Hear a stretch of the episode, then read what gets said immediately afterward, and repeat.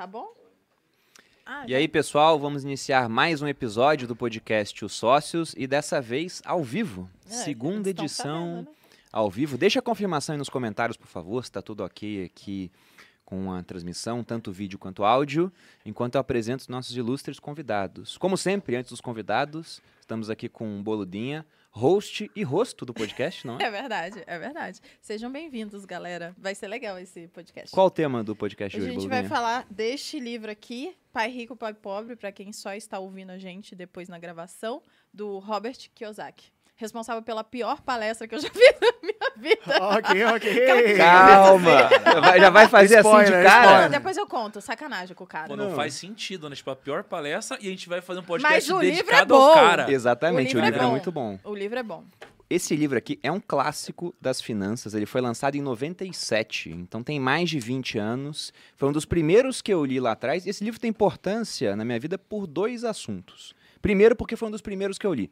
E segundo, porque nesse evento que a Malu falou, que eu conheci um dos nossos convidados aqui hoje, meu sócio, sabia, Thiago Thiago? Negro, criador Eu do Primo sabia. Rico. Você lembrava? Ca- Lógico, eu lembro, foi incrível. Eu lembro disso, cara. E obrigado Eu pela lembro- eu presença lembro- aqui, eu lembro Thiago, muito, cara. Você lembra da, da- época? Eu lembro, o Perini ele veio se arrastando assim, e falou: Nossa, meu ídolo, Thiago Nigro. É, Foi, endeusando. foi muito foda. Eu imagino que sim. Eu faço isso até hoje. Até parece. Tremendo. Não é, cara. O Perini chegou, eu lembro até hoje, chegou lá um cara fortão assim. Lindo. E aí, Thiago, tudo bem e tal? Eu falei, nossa. E, e fala- parecia. Sei lá, ele veio todo fortão com aquela camisa coladinha e tal, sabe? Ele é bem lindo. Eu falei, nossa, cara, você é de finanças e tal. Eu, cara, rolou um, um amor à primeira vista lá. Ele Eu- deu um na travinha aqui, assim. Sabe quando vai meio sem querer? Vai meio sem querer e tal. Não, mas foi muito legal aquele dia que a gente se conectou. Não, foi Foi- aquele foi dia legal. mesmo. Antes de falar essa história, também apresentar nosso outro ilustre convidado aqui, Lucas Pitt. Lucas Tudo Pitt bem, Money, Lindão? né, cara? Falando Tudo bem? melhor aqui. Tudo jóia. Pô, Eu tô bem. Pô e Já obrigado aqui pela presença. O Pitt é a segunda vez. A gente tem uma tradição nos sócios. Ah, Toda vez que uma pessoa vem três vezes, a gente torna ela sócio honorária, mais ou menos como o governo. Sócio em Ah. despesas, ah sim. é, mas não em, em resultados. Então Então, falta uma falta mais uma pra você. participação, Tô E Thiago, preocupado. você, você já é sócio, pô. Ah, É que você é sócio ainda melhor, né, cara? Ele é você sócio pega, tem também. custo, mas tem os resultados também. E você, junto com a Renata Barreto, é a única pessoa que veio quatro vezes aqui no podcast. Não, pera, eu vim quatro vezes É já? a quarta vez. Não é possível. Quarta vez. É mesmo? Caraca, cara, olha só. Eu vim pela segunda e eu acho que é a última. Se eu continuar, se eu continuar nesse ritmo. Não, mas, mas, eu, olha só, mas a eu vim tá- preparado. A gente tá chocado com a sua preparação. Eu vim Estamos preparado. todos assim. Eu pensei muito que você tinha, você tinha largado isso, cara. O que? O, o Kindle? Não. o álcool, cara. Não, não. Mas aliás, Diminuí, bem diminuí. bonito esse Ó, a Finclass que me deu. Obrigado, Finclass. Olha, Chique. Olha Achei lá. chique. vai Ficou sair, bem bacana. Grava vai sair meu na prática. Vai sair meu na prática aí, acho que nessa semana. Tá sem imagem aí, Kaique? Não, tá travando a imagem, mas o áudio tá bom? O Fala pessoal se tá o falando que áudio tá igual um. PowerPoint. Mandaram vocês pagarem a internet. Vocês não estão pagando a internet? Não é Caraca. possível. Fala aí, Thiago. Cara, co- como é que a transmissão É, do Joel cortando não custo, trava né, e a minha trava, É cara? sempre Eu acho que é assim, O problema sabotagem. sou eu, né? O cabo passa antes pelo Joel antes de chegar aqui. O pessoal tá É sabotando mesmo. O João falou, não vou perder, não.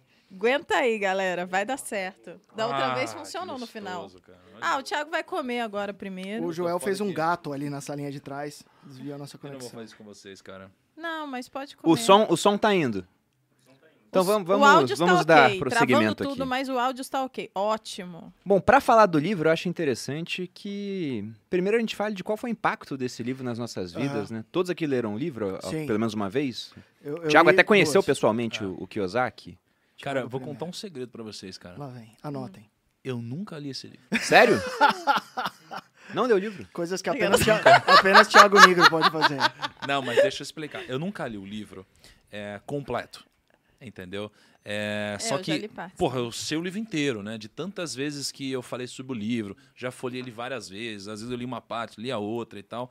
E teve um monte de edição também esse livro. Teve. Mas eu nunca sentei pra ele de uma vez só.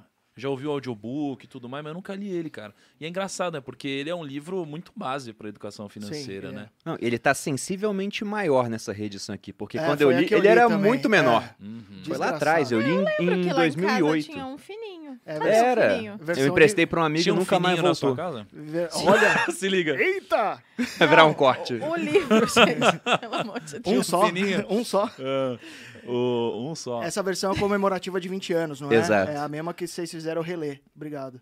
Você leu essa agora? Eu, é, eu tive que reler, né? Você tinha lido lá atrás? Eu tinha, cara, eu li esse livro com 13 anos. Nossa, você leu esse livro super novo. Cara, 13 ou 14 anos, Dia das Crianças. O meu pai é um cara super nerd e ele me deu esse livro. Quando que era isso aqui? Ano que era? Cara, eu não sei, velho. Eu tô com 33, alguém tem que fazer a subtração. 20 Foi anos, quando 2000. me porrou, foi- Então, tinha acabado só, de lançar. mas Foi quando ele virou best-seller. ele Tinha acabado de tipo, virar. um resumão no final aqui. De cada capítulo É, ele tem um de Eu só descobri isso depois que eu eu perdi meu, Sacanagem. meu fim de semana lendo 376 páginas. Obrigado, Manu. Eu devia ter avisado. E, e o meu pai, ele é um cara CLT. Ele trabalhou 30 anos na mesma empresa, se aposentou na mesma empresa.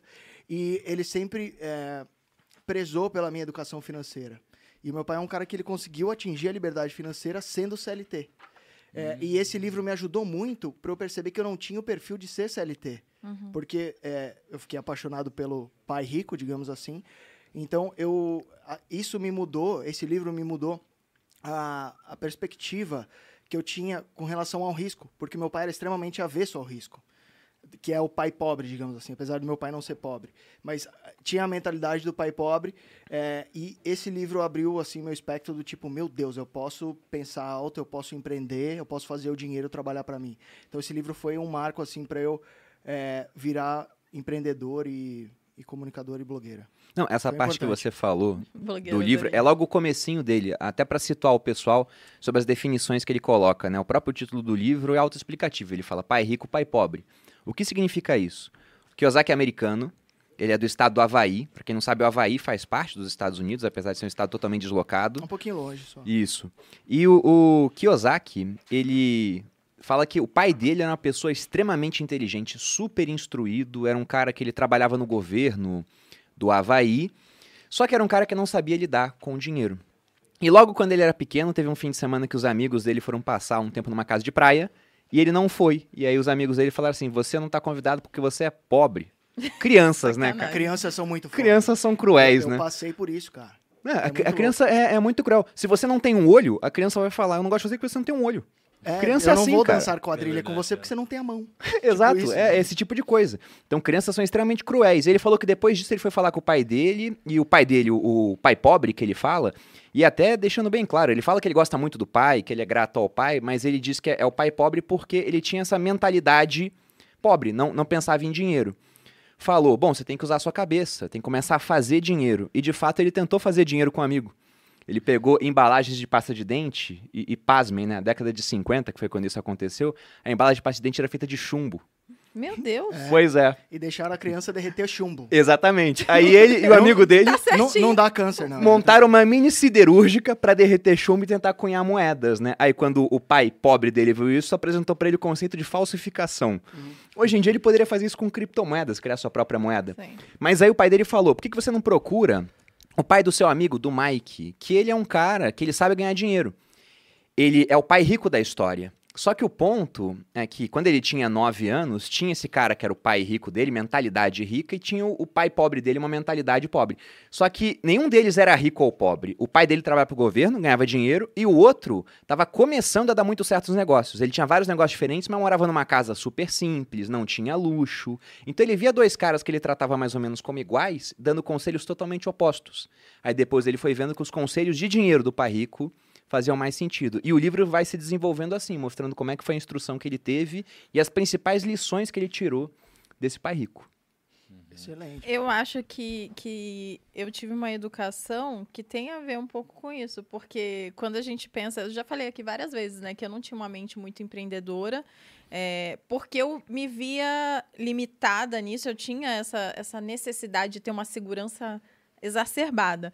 E isso mudou depois que eu tive contato com pessoas que são empreendedoras. Então, eu tive contato com pais ricos aqui Aham. pelo exemplo, obviamente, né? Mas demorou para eu ter para eu ter isso. Eu acho que é difícil ensinar, né? É uma, é uma coisa que a gente vai ter. Quem foi o seu pai rico, assim, principal, na sua opinião?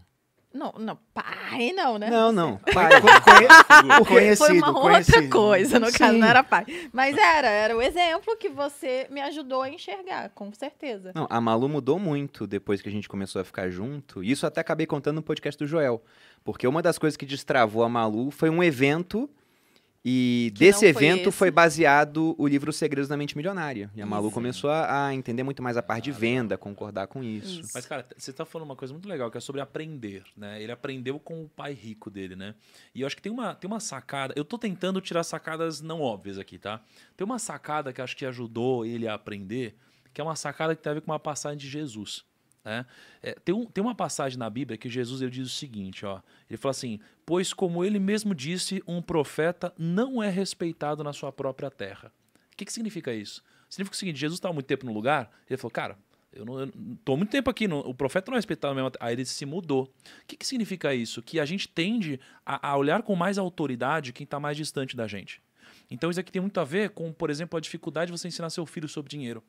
Isso aí tem a ver com, por exemplo, as pessoas aprenderem com a gente quando enxergam a gente num canal de YouTube e falam, nossa, olha como ele é foda. Mas quando tá do seu lado, você não reconhece. Tem a ver com, por exemplo, pô, num evento, você ter olhado pro evento, olha que legal o T. Harv Eker, olha que legal. Então, o pai dele era o pai pobre nesse caso, né? Só que o pai dele tinha dinheiro. E aí, e aí chegou o pai rico, entre aspas. Tinha dinheiro classe média, digamos assim. Né? Exato. É, mas não é uma vida que você vai reclamar, né? Agora, você olha pra alguém de fora e fala: olha como a vida é muito mais legal. Então tem um pouco do viés também. Assim como eu conheci muitos empreendedores que têm. é, que recomendam para seus filhos não serem empreendedor. Fala, não, cara, filho, você não sabe como vai ser difícil lidar com problema trabalhista, o caramba. Então eu acho que também tem uma junção de fatores que. Ele não tinha um pai empreendedor, olhou para alguém que era diferente e falou: não, não, é aquilo que é melhor, porque a gente tende a admirar muito mais o que está distante. Né? E, e aí, obviamente, pegou nos vieses dele e fez sentido para ele. Eu não estou dizendo que eu discordo, eu concordo com essa visão do livro, mais empreendedora. Mas eu acho que tem esse fato que é importante na nossa vida que a gente tem que tomar cuidado. Porque às vezes a solução está do nosso lado e a gente só quer enxergar o que está distante. Né? É, É, é, é difícil mudar parentes, por exemplo, por conta disso, né? O pessoal, sei lá. O hoje na minha família o, é O tio do diferente. terreno, que, que é. É. contra fundos imobiliários. Pois é, então você pega, por exemplo, quando você começa a fazer sucesso em rede social, tem gente que é impactada por isso e você consegue atingir aquela pessoa. Mas para sua família, você sempre vai ser o filho, o sobrinho, aquela criança que eles viram crescer, então demora mais você ter autoridade. Sim. Mas eu quero aproveitar, inclusive, essa sua perspectiva, Thiago, pelo seguinte. Pô, quando eu li esse livro aqui, eu falei, Kiyosaki é o cara. Isso antes da época de Sim, redes sociais, né? E você conheceu ele pessoalmente, você gravou com ele, ele já mandou recados específicos para você. Nudes. Como é que foi isso? Mandou nudes. Como é que é? Como é que é? Cara, para pra pensar. É, eu, eu lembro que eu cheguei um momento, eu cheguei no, no canto do ouvido dele, Pete. Aqui assim. Aí eu falei assim, Hi, Mr. Kiyosaki. Holy shit. Uh, you have Suas a... interações com É. educadores financeiros são sempre assim sexuais, cara. São sempre sensuais. É, essa voz aveludada Não. já me, conqui- já me conquistou, mano. O cara pensa, porque assim, é muito. Eu falei, Kiyosaki, you are, uh, you have a rich dad, but I'm the rich cousin. Holy shit. Aí, Tra- pô, traduza, traduza. Você é o primo, você tem um pai rico e eu sou o primo rico, né? E aí ele deu risada e tudo mais. Eu Aham. expliquei porque aqui Ele, a gente ele tem o deve primo ter rico. parado pra pensar quem comeu quem, né? Pra fazer a, a- a árvore genealógica do. Ficou complicado, Como né? Só que, cara, assim, pensa que eu sempre tive ele muito como um ídolo. Né? E, e nessa época o seu canal ainda era muito menor do que é hoje, né, cara? Isso. É que você vê como são as coisas, o parâmetro é muito foda. Porque pra- quando a gente olha pra hoje, a gente fala, nossa, era quase que irrelevante. Mas pra época era muito relevante, né? Perto do parâmetro que a gente tinha. E aí, é, ele veio pro Brasil num evento e, cara, imagina eu me realizando. Porque se pudesse escolher um nome no mundo sobre educação financeira, era o Kiyosaki. Com certeza era o Kiyosaki. Talvez seja hoje pra muitas pessoas ainda. E aí eu cheguei, cara, e, e ele veio para um evento, eu tive a oportunidade de encontrá-lo. E eu fiquei tão feliz que eu divulguei muito o evento, né, na época. Isso daqui ajudou muito a gente a se linkar. E aí a gente, cara, se conheceu, a gente gravou um vídeo, ele gravou uma entrevista para um documentário que eu tava produzindo. É, porra, me deu dicas na época, falou sobre o livro, falou sobre um monte de coisa. E eu, cara, tava do lado do meu ídolo. Né? E, e- só que é, é diferente a relação. Hoje, quando eu tô do lado de pessoas que são ídolas ou são muito incríveis e tal, Tipo agora. tipo agora do lado do Pete, eu nem tremo. Mas naquela época, imagina, Acostumou, né? acostuma um Tá pouco, né? metido. Vai ficando metido, né? Vai ficando metido, né? É difícil a gente se acostumar a alguma coisa. Dizem que a gente se acostuma a uma prisão em sete dias. Olha como são as coisas. É, é isso mesmo, amor? Sabe que eu tenho experiência com isso. Eu tô, tô sabendo, fiquei Thiago? só que você roubou um banco, não foi isso? Foi. Dois. Dois. Deus. Dois bancos? Tá chegando longe a Tem história, que tomar né? cuidado ali embaixo, Não, é o que mais subir. tem no Google, é isso que é pior. Não, explodir, Eba, ca... explodir caixa. Perini roubou um banco. Esse é o que Caralho. mais procurado. Não, explodir um caixa eletrônico não caracteriza é, Não. roubar um banco. São Ah, não? É, Ah, então- você entra em então artigos é- diferentes da, da, da Mas, ao mesmo tempo, nesse, quando a gente gravou, teve uma parada que eu fiquei um pouco chocado. Por quê? Porque pra mim eu tinha a construção de um ídolo. Né? E aí quando a gente começou a gravar, é, cara, eu, eu fiquei um normal. pouco dividido, assim. Tinha primeiro um lado que ele era normal e um lado que ele, ele só falava sobre um assunto na época. Ele ficava falando sobre. Era o Obama e o Trump. E ele ficava falando. Não, não, o Obama, não sei o que lá, Obama fake money, o caramba, ficava metendo pau no Obama e falava, o Trump é top, o Trump é top. E, e aí ele só ficava falando de política. Eu falava, cara, fala do seu livro, eu queria ouvir daquele astro, né? E... Isso era 2017. É 2017, né? E... Mas, cara, pra mim foi uma experiência incrível. Não tenho o que reclamar, entendeu? Mas, obviamente, a gente vai mudando, vai mudando nosso jeito de pensar. E hoje, o que eu entendo do que eu saque é ele deixou um legado incrível pra gente. Formou uma legião de pensadores diferentes, né? É, um pouco mais pró-empreendedorismo, fazer dinheiro e tal. Só que aí ele começou a mudar um pouco o próprio viés, a agressividade, coisas que realmente a rede social trouxe à tona que são um pouco diferentes do meu jeito de pensar, né? Eu, Não. eu, eu acho que esse livro, é, você tem que tentar trazer ele para sua realidade. Então, eu foi bom você, apesar de mandar eu ler esse livro em três dias. é, e tô ah, te deu três dias? Me deu três dias. Você devia estar agradecido. É que você Você não leu o. WhatsApp. Ele nem viu o É que WhatsApp. você não viu o você tem um, Mas você não veio o WhatsApp, eu queria saber quem confirmou. Ô, Lucas. O Lucão, né? Tem que conversar com esse E, Lucão. e né? aí, é, ao reler esse livro, eu percebi como ele foi, foi provavelmente o livro mais importante da minha vida. Porque o meu pai me deu esse livro, e meu pai é CLT, sempre foi, extremamente avesso ao risco. É, e ao ler esse livro, eu estava na escola, e eu sempre estudei nas melhores escolas. E eu não sabia que meu pai tinha dinheiro, porque a gente nunca conversou muito sobre dinheiro. Então eu sabia só que meu pai tinha o pior carro de todos da escola, então eu me achava pobre. É, e é muito louco isso. Se tem alguma coisa que eu vou mudar em termos de approach com meu filho, é de falar sobre dinheiro.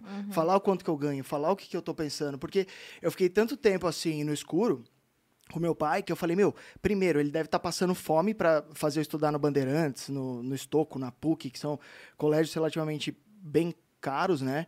E faculdade cara. É, eu não sabia que ele tinha dinheiro. É, e, e isso fez com que eu, é, antes de ler esse livro, tivesse uma mentalidade de pobre. E ele fala aqui em uma passagem, ele fala, você é, pode estar pobre, mas se você agir como pobre, você vai ser para sempre pobre.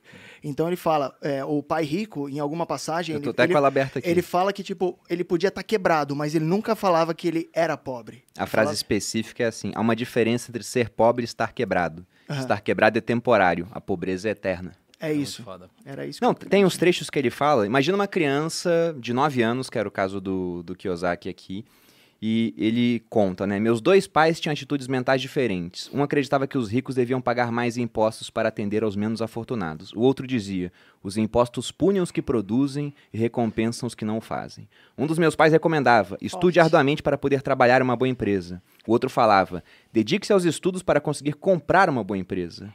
Um dizia: Não sou rico porque tenho filhos. O outro: Tenho que ser rico por causa de vocês, meus filhos. Um incentivava a conversa sobre dinheiro e negócios na hora do jantar. O outro proibia que se falasse no assunto. Cara, Então é, você é vê- louco isso. É- eram opostos, de fato. E esse negócio de ser pai, eu acho que até o, o Joel, você eu já é, falei, né? eu já falei sobre isso com o Joel. É muito louco, cara, porque depois que nasce o, o catarrento, você fala, mano, eu não tenho opção é, ser é, pobre, não tem como. É, então, é, Gasta, te- né? É ga- caro. é caro, ele já nasceu com um déficit ali de uns 50 pau. Eu tô, tô anotando, já fiz até uma planilha. Sacanagem. É, vou cobrar, óbvio, juros compostos. É o milagre dos ô, juros cara, compostos. Eu separei aqui o que eu acho a frase mais sensacional dele, que é meio no começo, né? Já que você tá nas frases. Pra mim, isso daqui é revolucionário. O cara falar isso, pra mim, é revolucionário. É, impacta uma vida, uma geração inteira com essa ideia dele. Ele diz assim: ó, o dinheiro é apenas uma ideia. Se alguém quer mais dinheiro, precisa apenas mudar a sua forma de pensar. Aham. Então, cara, vê se isso daqui não muda uma geração, cara. Se não, Muito se não é um pensamento revolucionário. É. Porque realmente, o, Peri, o cara que eu mais vejo falar sobre isso é o Perini, talvez de formas diferentes. Pô, porque ele fala, ah, o real já tivemos 10 tentativas de moeda e o real hoje já perdeu quase 85% do valor, não sei o que lá. Aí fala, pô, mas por que, que o dinheiro vale? Ele vale porque as pessoas confiam nele, acreditam nele. Então me diz se de fato o dinheiro não vale porque as pessoas acreditam que vale, logo o dinheiro é apenas uma ideia. Né? Por que, que o Bitcoin vale? Pô, as pessoas acreditam nisso. Então, se você consegue criar uma ideia, mudar a sua perspectiva, você criou dinheiro. Né? Ele diz que você cria dinheiro. Né? Então, cara, esse pensamento é revolucionário. E ele diz que tudo começa aqui dentro, de fato. Mas não sou uma ótica é, espiritual. Eu sou uma ótica intelectual, né, cara? Isso é incrível. É, tem, tem uma passagem aqui que ele fala: o dinheiro vem e vai, mas se tiver sido educado quanto ao seu funcionamento, você adquire poder sobre ele e começa a construir sua riqueza. Uhum. Então acho que tem tudo a ver com o que vocês estavam falando. Não, tem, Ou tem- talvez eu já tenha tomado uísque demais. Não, né? você Eu tá só certo. quis falar uma, uma frase. Mas, falando da estrutura do livro, uma de efeito, Peraí, né? deixa eu... a- a- aproveitando, Ai, Malu, tem uma aqui. A Malu tá no sumário, já tá no... aproveitando as ideias de vocês sobre isso, o livro ele é extremamente simples no, no seguinte quesito. A estrutura dele é uma introdução, seis lições e depois algumas conclusões. Aham, Eu vou falar aqui cada tópico das lições para a gente poder discutir Sim. esses assuntos.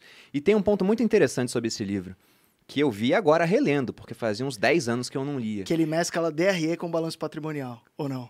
É, é também interessante, né? Nossa. Porque ele tenta simplificar algumas É coisas. porque quando eu tinha Mas 14 eu anos falar eu não consegui perceber É isso. que eu acho que isso não vai dar um percebi. tesão nas pessoas Não vai, lerem, não. né? Falou em contabilidade, as pessoas vão embora. Desculpa ter acabado com a audiência do podcast. Vai, Perini. Mas o ponto é que tem coisas que ele fala aqui que eu tinha aprendido, mas eu aprendi há tanto tempo que sabe quando você repete tanto uma coisa que você julga que aquilo é seu? Sim. E não é meu, é dele. Olha que Eu coisa. fui ver agora. Mas sabe que eu- Amor, o que olha- você mais tem são frases É, dos outros. você- eu inclusive minhas, acreditem eu se sei que quiser, nada é meu. É um grande em casa eu sou Plágio, genial. plágio. Eu vou Aqui desmentir uma parecer. parada então. Eu sei, eu sei que nada é meu. Pelo seguinte, eu sou 40% Sêneca, 30% Taleb, e eu descobri que tem uns 2% Kiyosaki ali, que Uns são umas 10% citações dele. Aqueles 2% Acredito. vagabundo. Mas Vai. falando É. das citações dele, eu vou falar o ponto onde eu vi que eh, aquilo eu tirei dele e eu não sabia. As seis lições principais do livro são: primeira, os ricos não trabalham por dinheiro. Dois, você tem que possibilitar a proficiência financeira. Né? Na verdade, aqui a lição 2 ela começa com uma pergunta: por que possibilitar a proficiência financeira? Ou seja, ter conhecimento financeiro. Três, cuide do seu negócio. E é bem interessante essa parte. Quatro, a história dos impostos e o poder das sociedades anônimas. E ele conta a história dos impostos, e eu já repeti isso tantas vezes que eu pensei, ah, eu que fui pesquisar e fui correr atrás, ele conta igualzinho eu conto. Aham. Igualzinho. Só que ele, Ele é escreveu muito ele é- antes. Não, pô. ele é paga-pau seu, Perini. Cara, eu já muito antes. E o- as duas últimas, né? Os ricos inventam dinheiro, é a lição 5. E a última é meio que uma repetição da lição 1, um, mas com outra frase. Trabalhe para aprender, não por dinheiro. Não, cara, que o que eu ia falar é o seguinte. Pô, eu passei anos falando assim, igual que o Saque sempre diz, corrida dos ratos, fuge das corrida, da corrida Aham. dos ratos, né? Cara, do que eu saque isso, não é? É, Não. Eu descobri que não é. tá brincando. Eu fiquei minha vida inteira citando que isso era do que eu saque, cara. É de outra pessoa? Aí eu tava lendo um livro antigão do Napoleon Hill. Ele já falava. E eu vi ele falando Rat Race. Cara, Napoleon Hill, muito antes. Eu falei, cara, porque o mundo inteiro acha que é Napoleon, do, do Kiyosaki. Porque ele deve falar Caramba. É, sempre. mas Vamos- o Kiyosaki, ele Cara. aprendeu essa expressão com o pai rico, e o pai rico aprendeu com alguém, pô. Mas a, Mas- o pai é- rico existiu? É, Ele cita o Existiu. Napoleão, mas ele cita o Napoleão Hill em alguma parte ali. Eu já, ontem eu já Então tinha ele tomado uns Danone, também, mas é. eu acho que É. ele sugou, mas ele não deu o creditinho, né? É, mas também não que dá ter- pra gente dar crédito, senão o Bruno vai tempo, ficar o é. dia inteiro assim, "Oh, essa frase aqui é tal coisa, É, não dá, gente. É, na Quem- dúvida ele tem que cita- dar o crédito Quem cita a fonte sempre é água mineral, cara. Tá. Exatamente. Pô, se você repete a ideia 20 vezes, tu vai Hum. dar o crédito nas primeiras, depois, até porque as pessoas já ouviram, você vai acabar Sim. pulando alguma vez o, o e é crédito. por isso que na internet você tem que repetir sempre o que é seu mesmo, pra poder as pessoas saberem que Isso é, é seu. Fingir- Senão É, alguém é. pega e já É como, Finge- é como fingir autoridade, o, né? Thiago sempre fala, o clichê é o clichê por um motivo, né, Thiago? É, você não meu. fala isso? E eu lembro quando eu inventei essa. Você lembra quando inventou? É. Foda. O Perini copia muita frase minha. É, ele, ele tem esse problema. É, é um plagiador. né? Mas antes de começar a discutir as lições, lição por lição, Você perguntou se o pai rico de fato existiu. E ele responde essa pergunta nessa edição comemorativa. Ele fala: muita gente pergunta se a história é real ou não. E ele gravou um podcast com o filho do pai rico, que era o amigo dele, o É Mike. amigo. O Mike. Aham. Que hoje é riquíssimo também, conseguiu ampliar o império do pai. Então, de fato, essa pessoa existiu. Ele não coloca o nome inteiro dele aqui, pelo menos eu não vi. Porque deve ser muito rico e aí ele tá preservando. Pois é, a mas, mas de fato existiu. Eu duvido muito que os diálogos aqui, poxa, Tenham entre assim. crianças É, não de dá. 9 anos lembrar, tenham sido e- daquele E jeito. lembrar nesse nível de detalhe, não. Ele deu uma Exatamente. inventada, mas a Mas, gente cara, faz só. isso. Sabe o que Ah, eu um acho que fez esse livro ficção tão. é bom também. Exato. Sabe o que eu acho que fez esse livro tão extraordinário? Acho que as, as mensagens que esse livro carrega são muito poderosas, mas eu acho que o que fez ele extraordinário foi ele aliar os conceitos extraordinários, que acho que não tem nada de novo, porque muitos livros carregam isso, com o storytelling. É, Porque é. qualquer livro de desenvolvimento pessoal que você vê hoje não são livros de histórias. Aqui você tem um enredo. Então, aí é o pai rico, pai pobre e tal. Cara, isso daqui fixa de um jeito. É igual a Bíblia, é Jesus, são as parábolas. As- Isso aqui le- é levado adiante. É difícil alguém pegar e te explicar, por exemplo, sobre é, autorresponsabilidade. Ah, explica a autorresponsabilidade. Cara, não é sexy. Mas quando você conta uma história, Aham. porra, isso aí passa adiante. Então, eu acho que a beleza desse livro tá aí. E eu acho que é o que só um outro autor conseguiu fazer até hoje. Mano Napoleão. Que não, não, é óbvio, né? O Napoleão, é o Napoleão Hill, mas eu acho que é um que ele é o novo pai rico, pai pobre, que é o Morgan Housel. Nossa! Pra mim, ele é o único autor que conseguiu fazer hoje. Ele é o, o É mindset financeira. psicologia Ah, tá. financeira. Mas é novo, lançou há pouco tempo. Eu não li ainda, mas eu sei que ele Cara, vai gravar com a gente pra ele Fin vai pro. E eu já, eu já é, preparei ah, o fim book dele, cara, porque eu já li esse livro três vezes, Psicologia Financeira. É, cara. Que eu percebi que ali ele fala sobre onde todo mundo perde dinheiro, que é na cachola, que é no estômago. Vieses. É, é, vi- alguns vieses. É porque. Mas ele normalmente- conta histórias, né? É, Isso que é legal. é, é muito, é muito sensacional, cara. Eu tenho um sonho de escrever um livro ainda é, sobre basicamente o que a gente fala, né?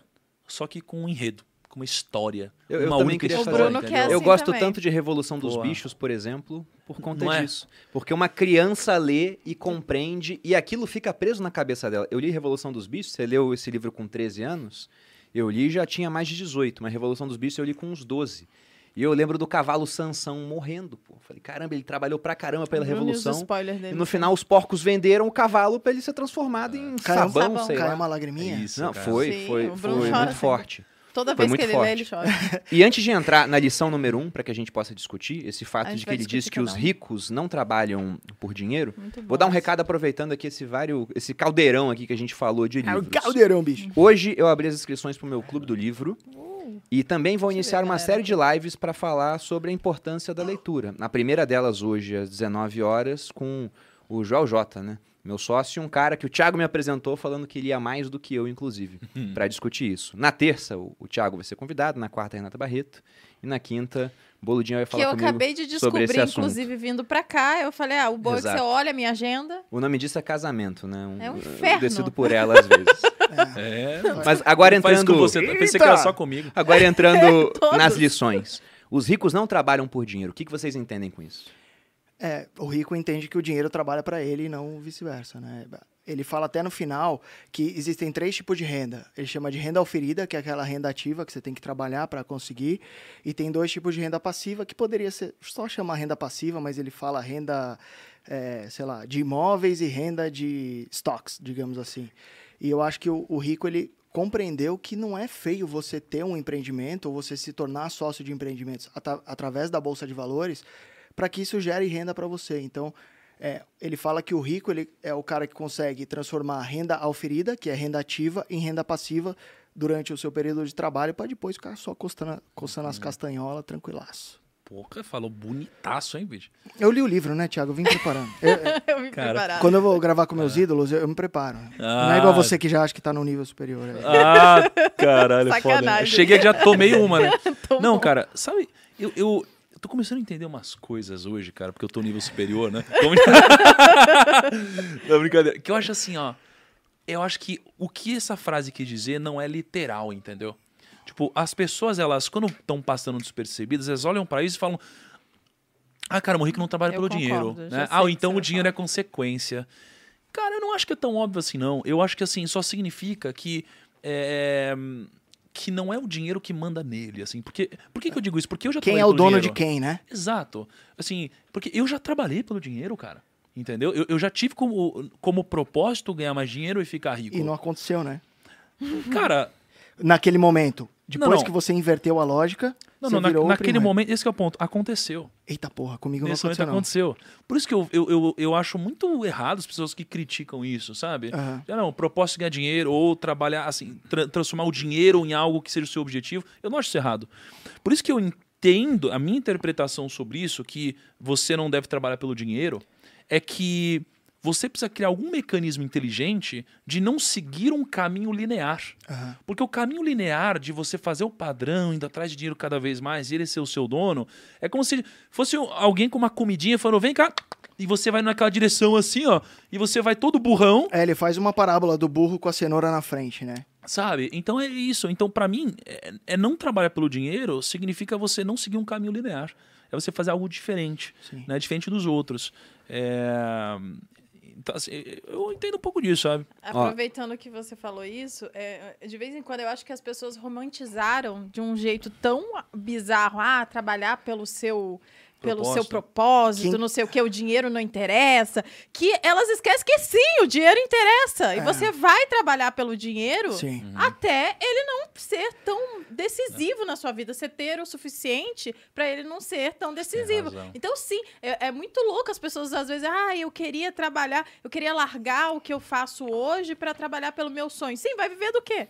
É. Se tiver dinheiro, Não, é um processo, primeiro né? você tem que né, trabalhar sim pelo dinheiro. Depois, se você tiver o mínimo necessário, aí você pode trabalhar pelo seu sonho. É que o que ele né? fala no livro é que muita gente, conforme vai ganhando mais, vai gastando mais. Então Sim. vai aumentando renda e despesa, então ele nem passa pela etapa de acumular ativos, né? Uhum. Que é aquele monte de gráfico que ele bota aí, mas que é basicamente isso. Ô, posso falar só uma parada? O que você Vai, falou foi fala. genial pra mim.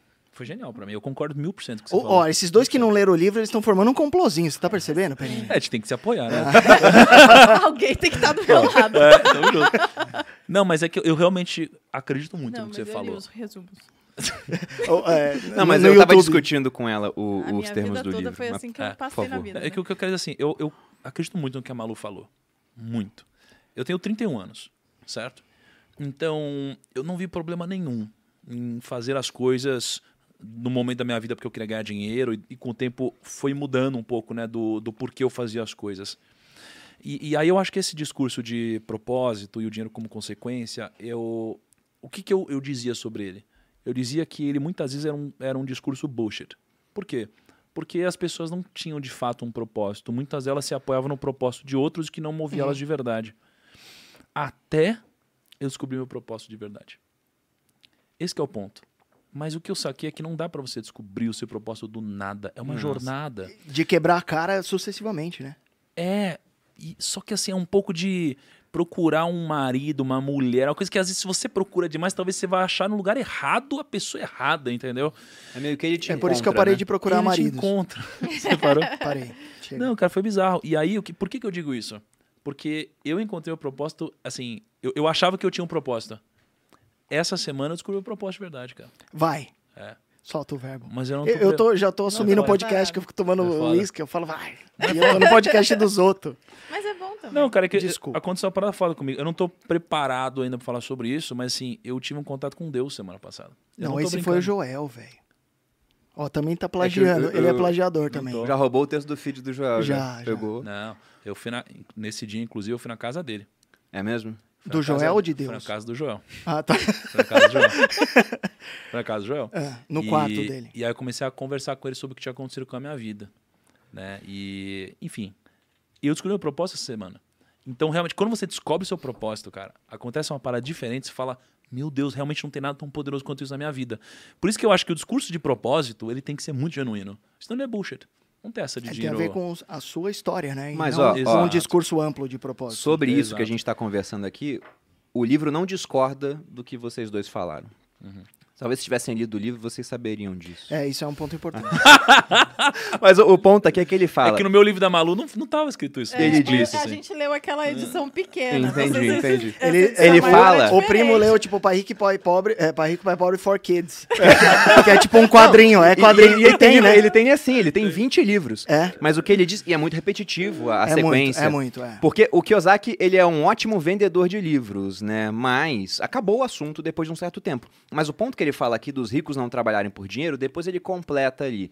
Ele fala que os pobres e a classe média trabalham por dinheiro enquanto os ricos colocam dinheiro para trabalhar para eles. Então ele vai ganhar dinheiro, por exemplo, trabalhando, mesmo que não seja o propósito dele naquele momento, até porque ninguém conta o propósito assim do nada, né? Eu não nasci, meu pai me pegou, me apontou pro sol e falou: "Vai ser um baita educador financeiro". Isso não acontece. Então o que ele fala é de você começar a colocar o dinheiro para trabalhar por você. Sim. Só que lá na última lição, quando ele fala também de aprender para de trabalhar para aprender, o começo do livro tem uma história muito interessante, que é quando ele chega no pai rico e fala: "Eu quero aprender sobre dinheiro então". Chega ele e o amigo dele, né? Que é filho do pai rico. Daí ele fala: "Tudo bem". Aí bota eles numa fila para esperar, aí vários empregados passam ali na, na sala dele, né? Porque ele tinha restaurante, tinha construtora, tinha um monte de coisa e morava numa casa mó simples. Aí quando chega a vez dele, ele fala: "Tudo bem, vocês vão começar a trabalhar pra mim e enquanto isso eu vou ensinando pra vocês. Vocês vão ganhar 10 centavos pra trabalhar 3 horas todo sábado limpando latas numa loja de conveniência que ele tinha no Havaí. É incrível. E aí as crianças começam a fazer isso. E durante três semanas ele não ensina nada pras crianças. Só deixa elas limpando lá a lata, ganhando 10 centavos. E é lógico que é década de 50, né? O dólar valia muito mais naquela época. Só que já era nada, assim, né? Ridículo. 10 compravam centavos. uns gibis apenas e, e mais nada além disso. Depois de três semanas, o Kiyosaki ficou puto. Chegou e falou com o pai dele, que era do governo, o pai dele falou: Isso é ilegal, é exploração de mão de obra infantil, né? Você tem que exigir mais, não sei o quê. Então o pai dele já começou a dar umas lições de sindicalista, assim, né?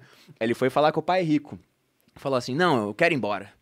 né? Vou pedir demissão, né? Daí, quando ele falou que ia dizer isso pro pai rico, o amigo dele falou: Meu pai falou que você ia falar isso e falou pra você ir falar com ele nessa hora mesmo.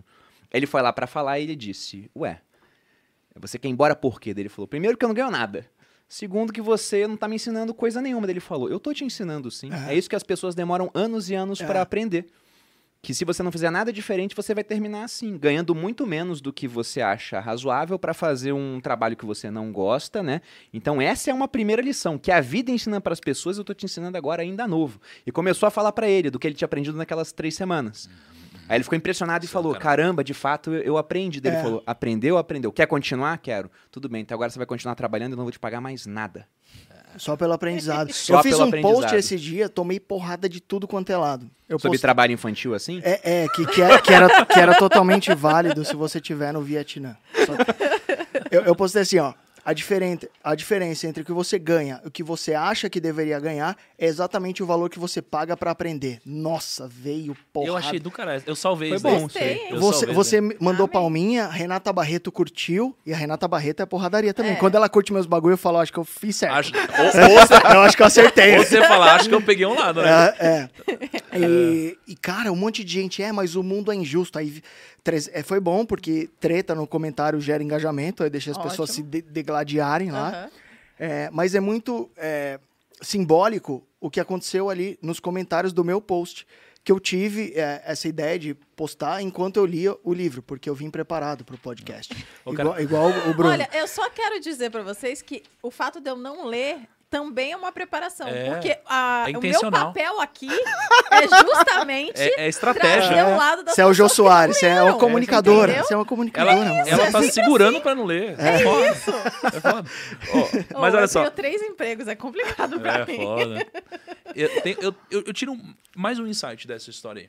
Que, primeiro que, porra, sensacional, incrível. Será mesmo que o pai chegou e falou isso pra eles? Porque foi muito incrível, né? Foi, foi bizarro. É, mas assim, um outro aprendizado que eu tiro aqui é: existe uma diferença entre ensinar e aprender, né? Aham. Porque, cara, o pai rico ensinou.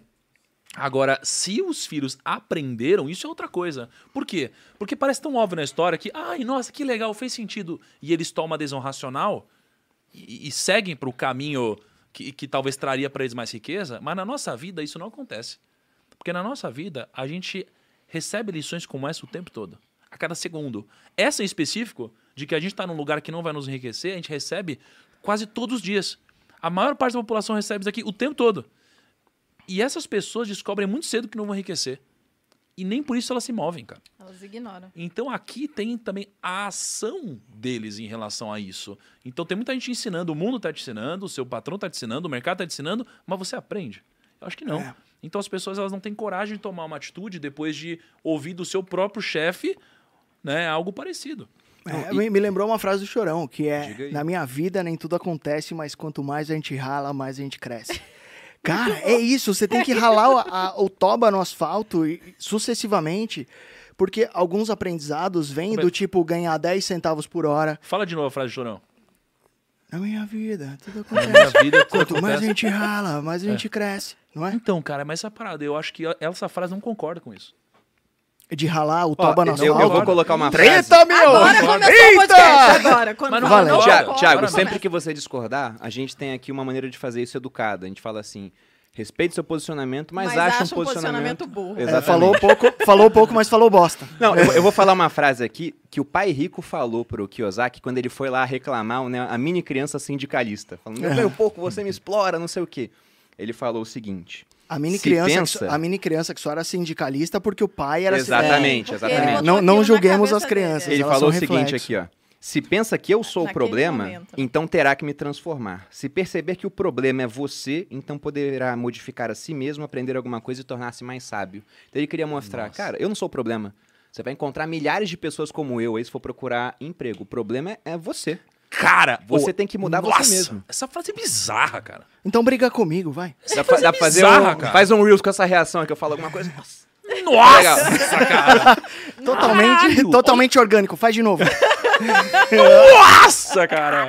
Nossa, o ouvido da galera agora deve Aí estar... escolhe o melhor, a melhor parte. Não, cara, Rael isso, vai isso resolver é isso aí. incrível. Isso é incrível. A gente quer mudar os outros o tempo todo. A gente sempre acha que a gente não fica rico por causa do outro. É. A gente sempre acha que eu tô no lugar errado por causa do outro. Porque o chefe, porque o Brasil, porque a política, não sei o que lá. E a gente não tá fazendo nada pra mudar. É a terceirização Caraca. de pirocas, né? Não é? Mas é igual. Posso voltar na treta da sua escravista. frase, que eu achei Pode, uma frase. pode, pode. Eu não, não fala assim do Chorão, hein, mano. Cara, eu amo Ele é Chorão. brother do Joel. Eu amo o Chorão. É mesmo. Tem até um documentário top que saiu na Netflix dele, incrível. Eu vi, fiquei meio chateado. Mas assim, é, quanto mais a gente rala, mais a gente cresce. Não necessariamente. Essa frase Você não tem tá que certa. ralar de maneira inteligente. É, porque quando você mais você rala, é como o padeiro que ele acorda 4 da manhã, vai pra padaria, ou como o pedreiro que vai todo dia, Aham. rala pra caramba e provavelmente não vai enriquecer É. se ele continuar a direção. Por isso que aquela frase do trabalhar pelo dinheiro, não trabalhe pelo dinheiro, por isso que eu concordo com aquilo, cara. Colocar o dinheiro pra trabalhar, né? Exato, porque, cara, não é o, es- o esforço, eu acho que ele faz parte, né? Alguém que se esforça, obviamente, tem muito mais chance de que quem não se esforça. Mas se você se esforçar sem a inteligência, ou se esforçar numa direção, se você se esforçar de uma forma linear, você nunca vai enriquecer. Sim. Porque o mundo tá cheio de gente que se esforça, cara. Uhum. Né? E tá cheio de gente que não se esforça e tem dinheiro. Não, ele inclusive fala que o pai dele, o pobre, era extremamente trabalhador. É. Mas terminou a vida, tem uma hora que ele fala: meu pai rico, quando morreu, deixou a família dele riquíssima, uma série de ativos. O meu pai pobre, ele deixou dívidas. Sendo que era um cara muito letrado, só que ele não levou em conta essas lições. E aí vamos chegar na lição 2, que Aham. tem uma série de comentários interessantes aqui, com certeza. Na 2, ele faz uma pergunta, né? Por que possibilitar a proficiência financeira? E apenas mostrando o que, que essa lição né, é, é o cerne dela, ele começa abordando a seguinte questão, que não importa quanto dinheiro você faz, mas quanto você conserva. E quando eu comecei a ler esse capítulo, eu falei, eu discordo disso, pô. Lógico que importa quanto dinheiro você faz. Só que ele começou a dar uma série de exemplos de pessoas que fizeram muito dinheiro ao longo da vida e que no final não tinham mais nada. Ele até cita uma reunião que teve em 1923. Ele cita um monte de gente que estava na reunião. Caras que eram investidores da bolsa famosíssimos, né? O Jesse Livermore, que tem aparece nos axiomas de Zurich, que ele aparece lá no Reminiscências de Especulador da Bolsa. Um monte de CEO de empresa. E ele fala que nos 10 anos seguintes, tantos morreram, tantos se suicidaram, tantos foram presos. Você vê que todo mundo estava na reunião, se deu mal. Daí Ele falou: esses caras sabiam fazer muito dinheiro, mas não sabiam conservar. Eles não sabiam Aham. investir, não sabiam proteger o patrimônio. E ele, É, ele fala, fala- sobre não a im- importância disso. É, não importa quanto dinheiro você faz, mas quanto você conserva. Exatamente. Né? Basicamente isso. Comentário sobre isso. Mas por que, que foi tão diferente que o que ele falou que você passou a concordar com ele? Não, porque logo no começo eu pensei, lógico que importa quanto dinheiro você Sim. faz. Quem faz pouco dinheiro vai demorar muito mais para chegar lá. Só que ele quis ressaltar que se você faz muito dinheiro, Tá. isso não é garantia de que você vai chegar lá. Eu, eu, tenho uma eu tenho uma história da, da minha vida que que, você fez. que, que é, eu acho que Por favor. denota muito sobre isso. Como eu disse, o meu pai trampou 30 anos na mesma empresa que hoje é a Braskem, inclusive. Meu pai é engenheiro químico, trampou 30 anos. E o meu pai ele sempre foi muito bom no negócio chamado subtração, que é muito simples. Quanto você ganha, menos quanto que você gasta, é o tanto que você investe. E, e ele, ele não sabia nada sobre contabilidade, sobre E só dinheiro. respeitava isso. Ele só respeitava uma simples subtração, cara. Então eu lembro que meu pai chegava bem tarde em casa, então por volta de 8 ou 9 horas da noite. Ele saía da atual Braskem, vinha pra casa e ele abriu um programa chamado Quicken. Vocês lembram desse programa? Eu nem usei, É o, pri- é o primeiro software de, de, é, de você elencar gastos que existiu. É um software gringo, meu pai muito nerd, baixou lá. Weekend? Quicken, da Microsoft. Quicken, mesmo, é. Isso em 1999, assim. Meu pai, ele sempre foi muito avesso ao risco, ele sabia que ele ganharia um teto ali. Eu, eu posso só colocar uma frase do Kiyosaki Ah, aqui o na lição podcast- 6. O podcast eu acho que é meio que seu. Não, pra, pra poder elencar isso que o seu Sim, pai sim. fazia. Você falou que É seu meu pai era um cara que ele ganhava X, gastava menos que X, investia a diferença e de uma maneira simples, não era sofisticado pra caramba que Não. ele fazia. O Kiyosaki ele fala aqui, tudo que você precisa para alcançar o sucesso financeiro é matemática simples e bom senso. É, É. Pra ele era muito simples. Ele sabia que ele tinha um lugar que ele poderia exercer na, na empresa dele lá, chegar, sei lá, é, gerente, por exemplo. É, e, e ele fez uma conta de menos, cara. Só que eu lembro que ele, ele juntava todos aqueles papeizinhos de cartão de crédito, não sei se vocês lembram. É, antigamente, quando você passava a maquininha, vinha aquilo lá. Ainda E- bem e- você pedir. É, ainda vem se você pedir, mas antes era a única, Sim. único comprovante que você tinha. E ele juntava to todos da- dele e da minha mãe, e ele parava todo dia, a primeira coisa que ele chegava, falava boa noite e tal, e chegava lá e fazia uma conta de menos, porque ele dividia mais ou menos o tanto que ele ganhava, dividia por 30, e ele não podia gastar em um dia mais do que ele ganhava. Ele E era- ele seguiu isso durante 30 anos. Aí hoje eu vejo e falo, putz, meu pai nunca ganhou muito, Mas foi um ele- exemplo que teu pai fez. né? mas ele tem um Meu apar- pai fazia coisa Cara, meu, parecida também. meu pai tem um apartamento em Riviera de São Lourenço, velho. Um negócio que, tipo, eu não sei como é que ele fez aquela porra. É que meu Na pai verdade, eu sei. Foi, tanto. ele usou a subtração durante 30 anos e conseguiu é, acumular patrimônio. E hoje, o que ele é, tem de renda passiva em renda fixa, inclusive, pai, precisamos rever isso, é, ele, ele consegue se virar muito bem, cara. Tanto que quando eu me fudi no Wesley Day, que eu era trader, foi o primeiro cara que eu liguei. Falei, pai, preciso de 30 pau. Ele Falou, ah, tá bom, por quê? Falei, por causa disso, lascou a bike, caiu a corrente aqui da bike, fudeu. E ele me fez uma TED ali de 30 pau na hora e continua vivendo totalmente simples. O meu pai é o Barsi versão Santo André, assim, até hoje, cara. Ele anda de metrô até hoje. Ele só tem uma porra de uma BMW que eu dei pra ele. Depois eu me arrependi, porque eu queria... Quando a bolsa cai, eu falo, pai, vamos vender aquela BMW, vamos botar na bolsa. Mas é, é incrível isso, porque o cara que faz o simples e que entende a lógica do dinheiro e que respeita o poder da composição, o poder do tempo, é, não precisa ser gênio, não precisa ser. Ó, é, eu, eu vou fazer uma Ó, pergunta sobre o, meu seu pai. Hum. fez a mesma coisa, só que meu pai não usava nenhum software. Ele usava o, o livro preto. o meu Sério, pai. a gente Ah, anotava. tipo o livro anotava caixa, assim, né? real. Meu Então, pai falava pra. A- Aí que eu vou, vou chegar numa pergunta pra vocês, pro Thiago também, que é a seguinte. Nesse capítulo, o Kiyosaki ele bate muito na seguinte questão. Tem até uma frase aqui. Se o seu padrão for gastar tudo que ganha, o mais provável é que um aumento de renda resulte apenas em mais despesas. Sim. Então você pega pessoas que não Muito têm bom. essa disciplina e esse arquivo mental de, olha, tem que gastar menos do que ganha, poupar para investir a diferença. Se dá muito dinheiro na mão delas, você pode dar quanto dinheiro quiser, elas não vão conservar esse dinheiro, não vão ter patrimônio, só vão gastar tudo. É o que acontece com boa parte das pessoas que ganham loterias. Sim. Uhum. Você pega cinco anos depois, o cara geralmente ele gasta quase tudo até que só sobre na mão dele o dinheiro que ele tá pronto para lidar. Que às vezes é, é quase nada ou até negativo pro cara que acha que é normal ter dívida. Agora, se eu pegasse um caminhão de dinheiro e desse na mão do teu pai, ele ia Nossa fazer a mesma Senhora. coisa que ele fez, ele ia, ele ia conseguir manter aquele patrimônio. E a mesma coisa com o com seu. Meu pai. E aí tem uma, uma hora muito interessante que ele fala o seguinte: a, a importância dessa lição da proficiência financeira é que ele fala: você quer construir um prédio, por exemplo, um Empire State. Para você construir um prédio, um arranha-céu, é igual, igual ao Empire State Building, você tem que primeiro cavar muito nas bases, né? tem que fazer uma fundação sólida. Sim. Aí você pode ter um prédio grande. O que boa parte das pessoas tenta fazer na vida é o seguinte. Fundação de 15 centímetros, não é? Exatamente. Elas aprendem que, por exemplo, tem que empreender. Ah, o cara não tem educação financeira nenhuma. A fundação dele é 15 centímetros de concreto acima do chão. Aí ele constrói uma casa, tudo bem. Uma casinha sustenta. Você tenta começar a construir um prédio, não vai virar o Empire State Building, vai, tombar, vai virar uma torre de Pisa, na melhor hipótese, né? Porque ela pode simplesmente desabar. Então ele fala, educação financeira tem que estar na base. Porque com essa base, aí sim você consegue construir grandes prédios. Excelente, cara. E eu acho que isso tem tudo a ver com a educação. É, faz uma semana, fazendo um, um- assim, um, merchan do bem aqui. É, faz umas duas semanas que eu fui é, visitar o Instituto Ayrton Senna, que é um instituto que ajuda as crianças a se, é, se tornarem mais letradas, digamos assim, aprender matemática, português. Então é bem focado em ensino de base. E, cara, quando entrei lá no instituto, que eu vi o carro do Senna, é, já tinha é, visitado a salinha que o Benchimol fez pro Senna lá dentro da XP. E o Senna sempre teve um negócio muito foda, assim, muito arraigado em mim.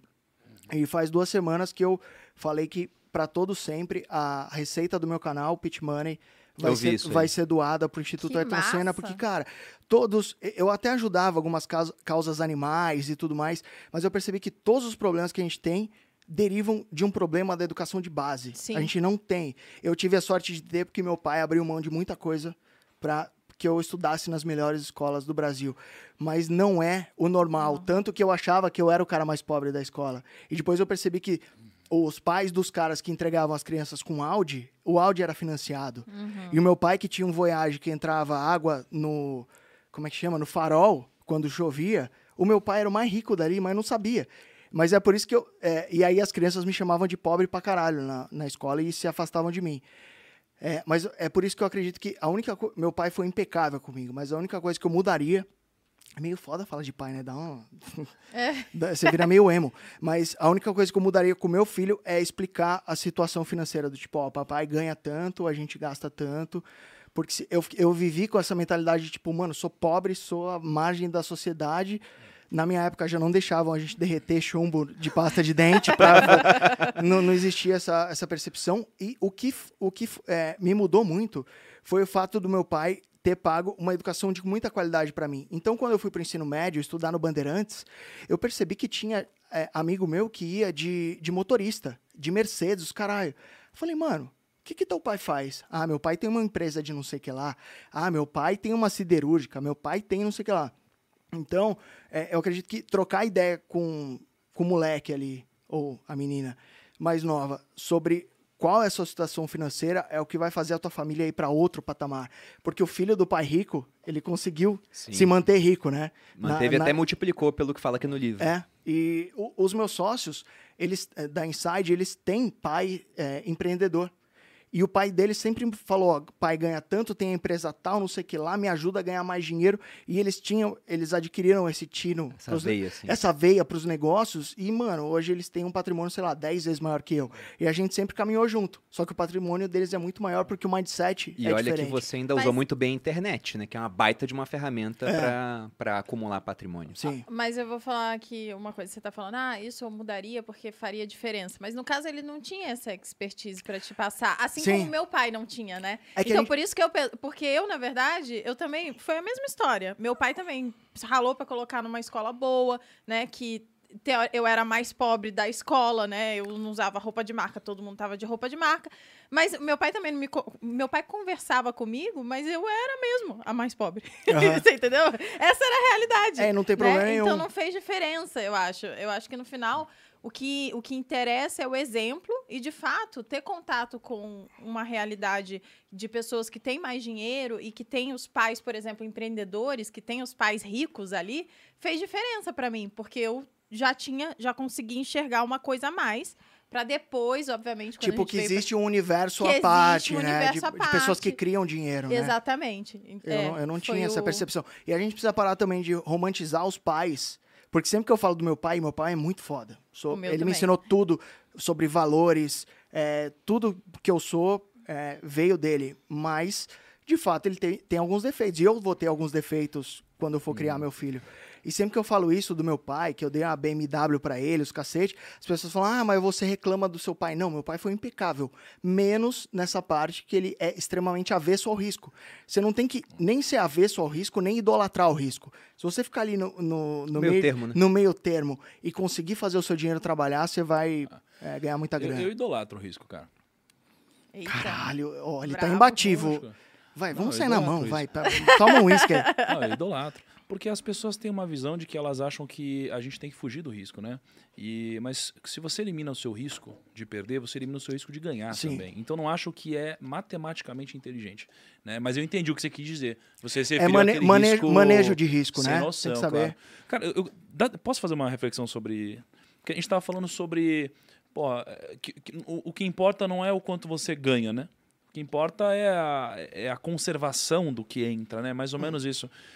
E aí, cara, tem uma reflexão do Daniel Kahneman que ele fala sobre os dois sistemas que a gente tem, né? Sistema 1 e sistema 2. Sistema 1 é aquele emocional e rápido, o sistema 2 é aquele devagar e racional.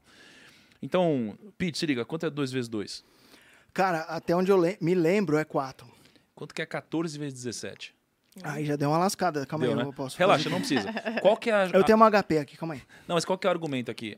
O primeiro você respondeu muito rápido. Então, esse aqui é o sistema 1, 238. 238. Boa, Malu. Então, o 1 é, foi muito rápido. Isso aqui foi, foi algo muito rápido. É o sistema 1 atuando. A segunda pergunta é o sistema 2 atuando. É aquele mais racional, né? Qual é a conclusão aqui? O sistema 1 ele é mais emocional, é o que toma as decisões. Nós, seres humanos, tomamos decisões de uma forma emocional, né?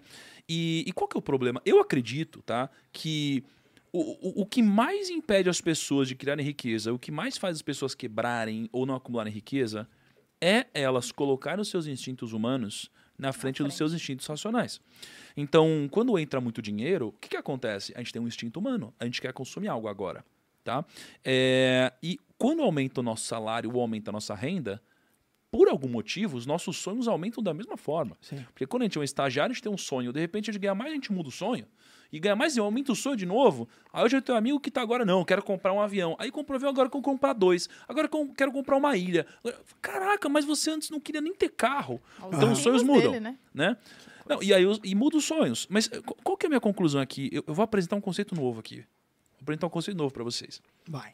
Eu, inclusive, quero escrever um livro sobre esse conceito, que é um, livro, um conceito que eu achei incrível. Qual que é o problema disso tudo? Por quê? Por que, que as pessoas não enriquecem? Por que, que outras enriquecem? Para mim é porque elas entenderam ou não entenderam o conceito da máquina do tempo. Todos nós nascemos com o poder da máquina do tempo.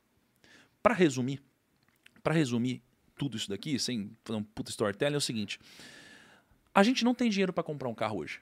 A gente precisaria trabalhar sete anos para comprar um carro, por exemplo. Mas como eu não tenho dinheiro, o que, que eu faço? Eu aperto o botão da máquina do tempo e eu vou pro futuro. Por quê? Porque eu já saio da concessionária com o carro. Mas eu não podia comprar ele. Você antecipa sonhos, basicamente. E- Isso. Então eu fui pro futuro. Só que o que ninguém te conta é o preço que você paga ao antecipar o futuro. Ou você É. trouxe o bem pro presente, né? Trouxe do futuro pra Exato. pagar o preço. Eu tinha pensado assim. Exato. Inclusive, acho que é superior ao seu pensamento, mas continue. Eu, eu acho que sim, é, ele tá pensando em termos de fluxo de caixa e ele. É, e só que, ao mesmo tempo que a, gente tem, que a gente tem o poder de antecipar o futuro, a gente também pode fazer o contrário, né? E, e quando a gente segue a lógica do pai rico, pai pobre, uma, uma lógica de construir ativos, cara, isso daqui é você usar a máquina do tempo ao seu favor. Mas como somos emocionais, as decisões são tomadas desse jeito, a gente sempre vai apertar o botão de ir pro futuro. E quem já assistiu o clique sabe o que acontece, né, cara? Sim. Dá Isso é é muito Ele- ele fala sobre o hemisfério esquerdo e direito do cérebro. Não Ele sei fala. se o, se o Perini chegou nessa Vamos- parte. vamos Na verdade, lição no- três, no- nos então. resumos ele também trata disso. mas ali. É porque no resumo ele destaca os principais pontos. Sim. E ele fala dessa parte emocional. Mas o que você falou já dá um gancho muito bom pra lição Pra 3. lição três, Só que que é- antes de entrar na lição 3, Boludinha, quantas pessoas ao vivo? 4.700? Yeah! Batemos Podia gritar, desculpa. recordes, vezes a pessoa tá- gente pode tudo. Vou colocar aqui um, um desafio, viu? Ah. Porque falamos agora sobre adquirir proficiência financeira, a importância disso.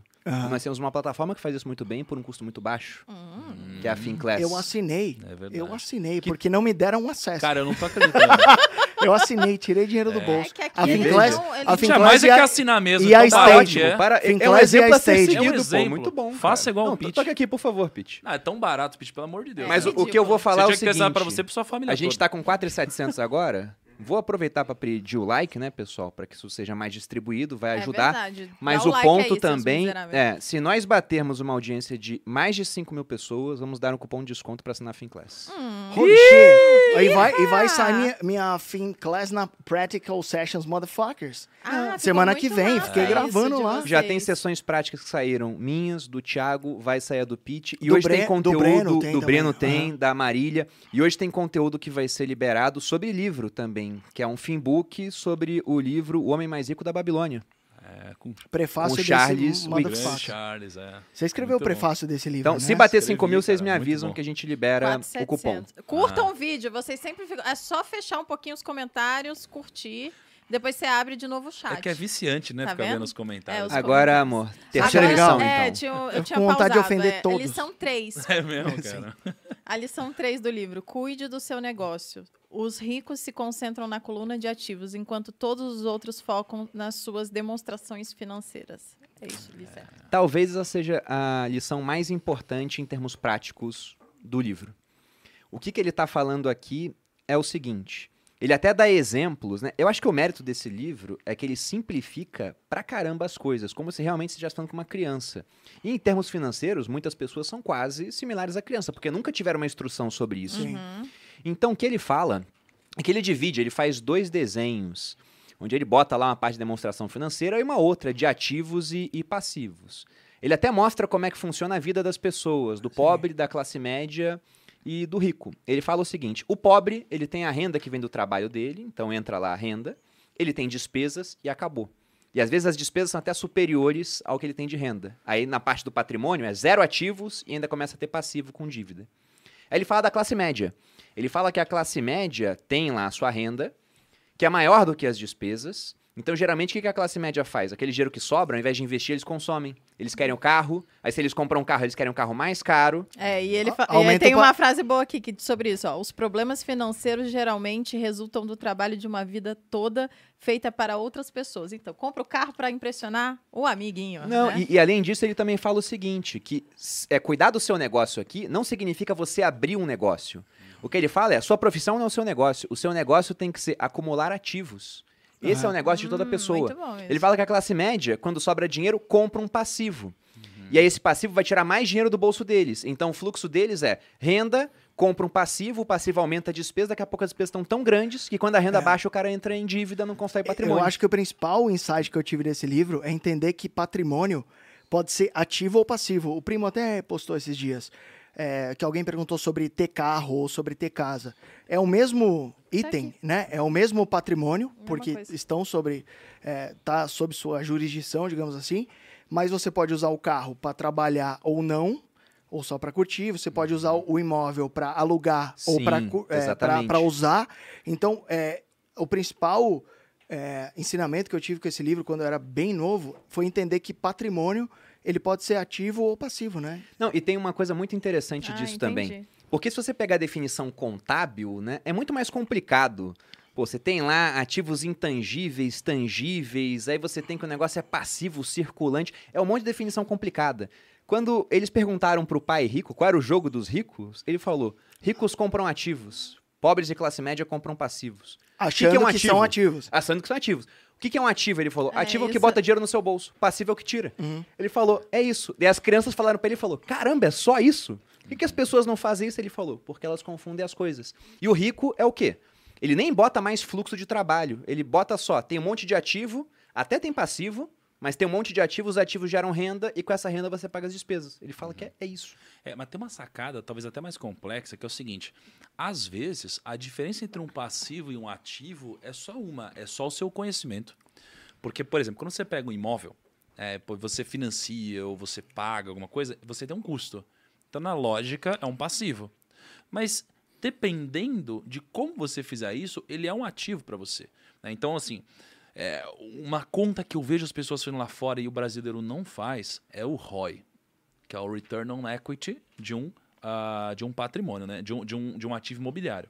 Porque a fórmula de, de um patrimônio, eh, de- do ROI, aliás, é lucro líquido sobre patrimônio líquido. Patrimônio líquido é ativo menos passivo. Então, se você tem um imóvel e você comprou um imóvel de um milhão, mas você eh, já quitou uma parte e você deve, por exemplo, 800 mil, então você tem um patrimônio líquido de 200 mil reais. Aham. Então você vai pegar o seu lucro líquido aqui em cima, que é o quanto você recebe de aluguel, menos o que você paga de financiamento. Esse valor, muitas vezes, vai te dar um ROI que você não encontra em nenhum outro investimento. Sim. Até o momento em que o seu patrimônio líquido começa a ficar muito grande, o seu ROI diminui, e aí o que, que você tem que fazer para manter um ROI alto? Abrir um outro financiamento imobiliário. Então existe um sweet spot aqui, onde isso daqui deixa de ser um passivo e vira um ativo, e onde o você tem um spot ROI muito é uma alto. linha tênue, aquele só que você... É, Só que Esse- impressionante. Impressionante. né? É, então, cara, é, é- é por isso que eu tô falando que às vezes pô, a diferença entre o negócio ser passivo e ativo é só É, você saber o que você tá fazendo, cara. Não, É só dá- você dá comprar um carro e virar Uber. Exatamente. Esse seria o exemplo Não, mas que que eu aí ia você dar. tá empregando o seu trabalho, é diferente. Aham. Seu tempo, né? Exato. Ele fala, exatamente, ele fala que o que são ativos na opinião dele. Ele faz uma listinha ali do que são ativos. Coloca ações, coloca imóveis Uhum. e coloca negócios que não dependam da presença dele. Porque se depender da presença dele, aí não é negócio, é uma profissão. Então, isso do Uber é, por exemplo, você comprar carros, o que inicialmente a visão poderia ser, embora contábil, né, na visão contábil, seja um ativo imobilizado por uma empresa, na visão dele aqui, ó, o seu carro é um passivo. Mas se você compra carros para botar pessoas para dirigirem para você, aí vira um ativo da sua empresa. Aham. Seria a visão dele. Ele fala, é, essa parte de ativos, eu acho interessante ele falar que ativos trabalham 24 horas por dia. Então, a gente que investe fora, a gente que é, diversifica nossos investimentos, enquanto eu tô, é, sei lá, trabalhando aqui, suponhamos, aqui eu tô só tomando uísque falando groselha, mas suponhamos que eu estivesse trabalhando. Quantas horas eu consigo trabalhar por dia? Sei lá, de 12 a 15, vai. Suponhamos que eu Quando muito, né? De maneira sustentável, você não me 15 conhece. vai demorar, sabe? Vai ser alguns anos só. Conhece. É, mas quando você troca o se- a sua grana por pessoas que estão trabalhando por você, você consegue de fato fazer sua grana trabalhar 24 horas por dia. Porque o primo, por exemplo, investe em BDRs. Eu investo em BDR pra cacete, já cheguei meio a meio em Caraca. BDR. Então, é, tem gente que prefere investir lá fora, tipo o Perini, compra estoques. Então, perceba que enquanto você está dormindo, as, as pessoas estão trabalhando para você. Isso é maravilhoso, né? É verdade. É verdade. Eu, eu, eu acho que talvez se eu fosse atualizar o conceito do livro, seria. Nossa, é, tá usado você... ele, né? Tô ousado, né? Seria você buscar ativos convexos. Eu só adicionaria Sim. isso. É a única coisa que eu adicionaria. Porque, assim, eu- eu acho que o jogo, o segredo. Explica pra gente É, eu o ia que seria perguntar. a convexidade, Thiago, por favor. É porque o, o, o segredo do dinheiro, pra mim, é só um: é você dominar o tempo. né? E quando você entende que o tempo ele é a chave, quando você entende que o tempo ele é uma medida, uma métrica talvez até melhor do que o dinheiro, né? Uma vez que, por mais que a gente tenha mudado ao longo da nossa história vários, várias métricas né, de se mensurar a riqueza, já foi soja, já foi sal, já foi sei lá o quê, o tempo sempre foi uma métrica que até hoje continua e ele é tão escasso como nunca. Né? É, mas a gente tem um limite, a gente tem 24 horas por dia, então isso é um grande problema. Por isso que eu não acho que a gente tem que buscar só ativos, temos que buscar ativos que eles possam romper a barreira do tempo. Ou seja, que eles possam trabalhar mais do que 24 horas por dia pra gente. Aham. E a gente só encontra isso em ativos convexos, né? Então, por exemplo, se eu vou é, num primeiro encontro, Danado. cara, o, que, Me chama. o que, que pode acontecer? Te Não chama. sei, não sei. Imagina, a gente estiver num primeiro encontro, pode acontecer muita coisa. Sim. Pode não acontecer nada, ou você pode conhecer a mulher da sua vida. Né? Então, assim, isso é, é um momento convexo na sua vida. Então, quando você compra uma ação, cara, isso é convexo. Né? Você pode ter um investimento que vai se multiplicar infinitamente. Né? Agora, Você tem você... uma, uma simetria convidativa, né? Do- do- Exato. não existe preço negativo, mas você pode multiplicar a sua grana. É, exatamente. Eu acho que assim, quanto mais convexo é, dependendo do time, por exemplo, você pega um mercado numa crise muito grande, o mercado em si ele é convexo. Mas quando você tem uma crise muito grande, você tem uma assimetria muito mais forte do que você tinha antes. Mas a convexidade continua. É, então, assim, eu acho que as decisões convexas seria a única coisa que eu adicionaria nesse livro. Eu tenho certeza que o Kiyosaki ia achar um termo muito mais é, for kids aqui do que a convexidade, cara. E eu acho que aí é onde está o talento dele. Vocês discordaram de algum ponto nesse livro? Porque eu discordei de um, cara. Olha, refletindo aqui, quando eu fui ler, eu não discordei. Agora, na primeira parte, tem uma hora que fica um negócio assim muito. O, o pai rico fala muito de sentimentos, assim, aquela, eu, aquela hora eu olhei e falei, ah, eu, não concordo muito com o que ele tá falando aqui. Mas da maneira que ele fala, eu concordei com muita coisa, exceto que ele bota uns marcos temporais para ter certos ativos em carteira. Ele fala que ele gosta de entrar na bolsa e ficar um ano. Aí ele sai. Ele fala que ele gosta de ter um imóvel por no máximo sete anos. Até entendo depreciação, né? Talvez o imóvel vai ficando velho.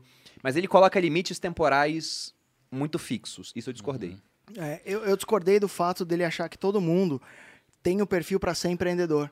E eu, tenho, Ah, eu sou empreendedor, não. eu sou Ah, empreendedor e eu vejo o meu pai tendo uma vida muito mais feliz Mas que você eu. achou que ele, ele falou isso? Cara, ele vai dando vários hints ali durante o livro. É, só Falando, você tipo, entender. O pai Não. rico é o empreendedor. Ma- e aí- Mas, mas, por exemplo, eu identifiquei o seu pai muito com a história aqui do livro pelo seguinte.